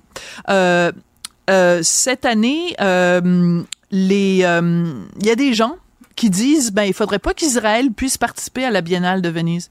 Je précise, il faudrait pas que des artistes israéliens puissent participer à la Biennale de Venise. Pourquoi? Because Netanyahou. Parce que euh, Israël est un État génocidaire, selon ces personnes-là. Est, un, est un État sanguinaire et tout ça. Alors, je pose la question, toute simple. Qu'est-ce que l'artiste qui gosse du bronze a à voir avec ce que fait son gouvernement? Donc, les gens sont en train de faire exactement la même erreur qu'ils avaient faite au moment où la Russie a envahi l'Ukraine. Et il y a des gens qui disaient, ah ben, il faut pas recevoir des artistes russes, puis il faut pas faire ci, puis va- les Russes, puis les Russes. Mais tu sais, là, t'as le violoniste russe, lui, qu'est-ce qu'il a à voir avec Poutine? Euh, strictement rien du tout. Et même si le violoniste russe, il dit, mettons, Poutine est formidable, puis euh, on, fait bien d'écraser les Ukrainiens, ça se discute encore même de savoir si ce gars-là doit être boycotté ou pas. Donc, dans le cas de euh, Israël, moi, ma position est, exactement la même, peu importe le pays dont on parle. Mais la raison pour laquelle je, je fais allusion à ça aujourd'hui, c'est premièrement, ben, je suis chroniqueuse culturelle, puis c'est un événement majeur dans le milieu culturel, mais c'est aussi parce que je trouve assez euh, poignante et assez forte et assez percutante la réaction du ministre de la Culture euh, d'Italie. Bon, tu me diras, c'est un gouvernement de droite en ce moment en Italie. Ça ne veut pas dire que c'est toute une bande de crétins. OK? Alors, moi, je, je trouve que c'est important de, d'entendre les mots du ministre de la Culture d'Italie. Il a dit la chose suivante. le diktat de ceux qui pensent détenir la vérité et qui, avec arrogance et haine, pensent pouvoir menacer la liberté de pensée et d'expression créative dans une nation démocratique et libre comme l'Italie est inacceptable et honteux. Vous avez parfaitement raison, monsieur San Giuliano Grazie mille per tutto. Il a entièrement raison c'est pas à des gens qui, en plus, c'est quand même assez singulier parce que dans le milieu des arts, s'il y a une valeur qui nous est chère, C'est la liberté d'expression. c'est la liberté de Ben création, la Ben liberté d'expression. Mm. Alors, il pourrait très bien y avoir, par exemple, et, et qui nous dit que là où les artistes euh, qui ont été choisis pour représenter Israël au pavillon d'Israël, je pense pas que, tu sais... Et qui va euh, quoi- décider? Mais qui va décider? Puis Ben quoi? oui. C'est quoi? Donc, euh, euh, à ce moment-là, le, jour où il y a eu, mettons, George Floyd, il aurait fallu que cette année-là, euh, les États-Unis soient écartés Mm. parce que les États-Unis euh, maltraitent la minorité noire. Ouais. Euh, Ou nous, les- le ou- Canada, faudrait pas qu'on ait le droit d'y participer parce qu'on maltraite les. Autochtones. Les Iraniens, comment ils ont traité mais non, mais évidemment, pas- ces gens-là vont rien dire contre, contre Ouais, l'Iran. Est-ce qu'il nous reste 30 secondes? 30 secondes après, euh, Alors, goodbye. Monsieur Giuliani a dit Israël a non seulement le droit d'exprimer son art, mais il a aussi le devoir de témoigner de son peuple. Précisément à un moment comme celui-ci, où il a été attaqué de sang-froid par des terroristes sans pitié, la Biennale sera toujours un espace de liberté de rencontre et de dialogue, Hmm. et non un espace de censure et d'intolérance. Souhaitons-le. Merci, euh, Sophie. On se reparle demain. Ciao. Hey, tu sais que je m'en vais. Merci d'avoir été là. Il y a Yasmine Abdel-Fadel qui suit direct là à l'instant. À demain. Cube.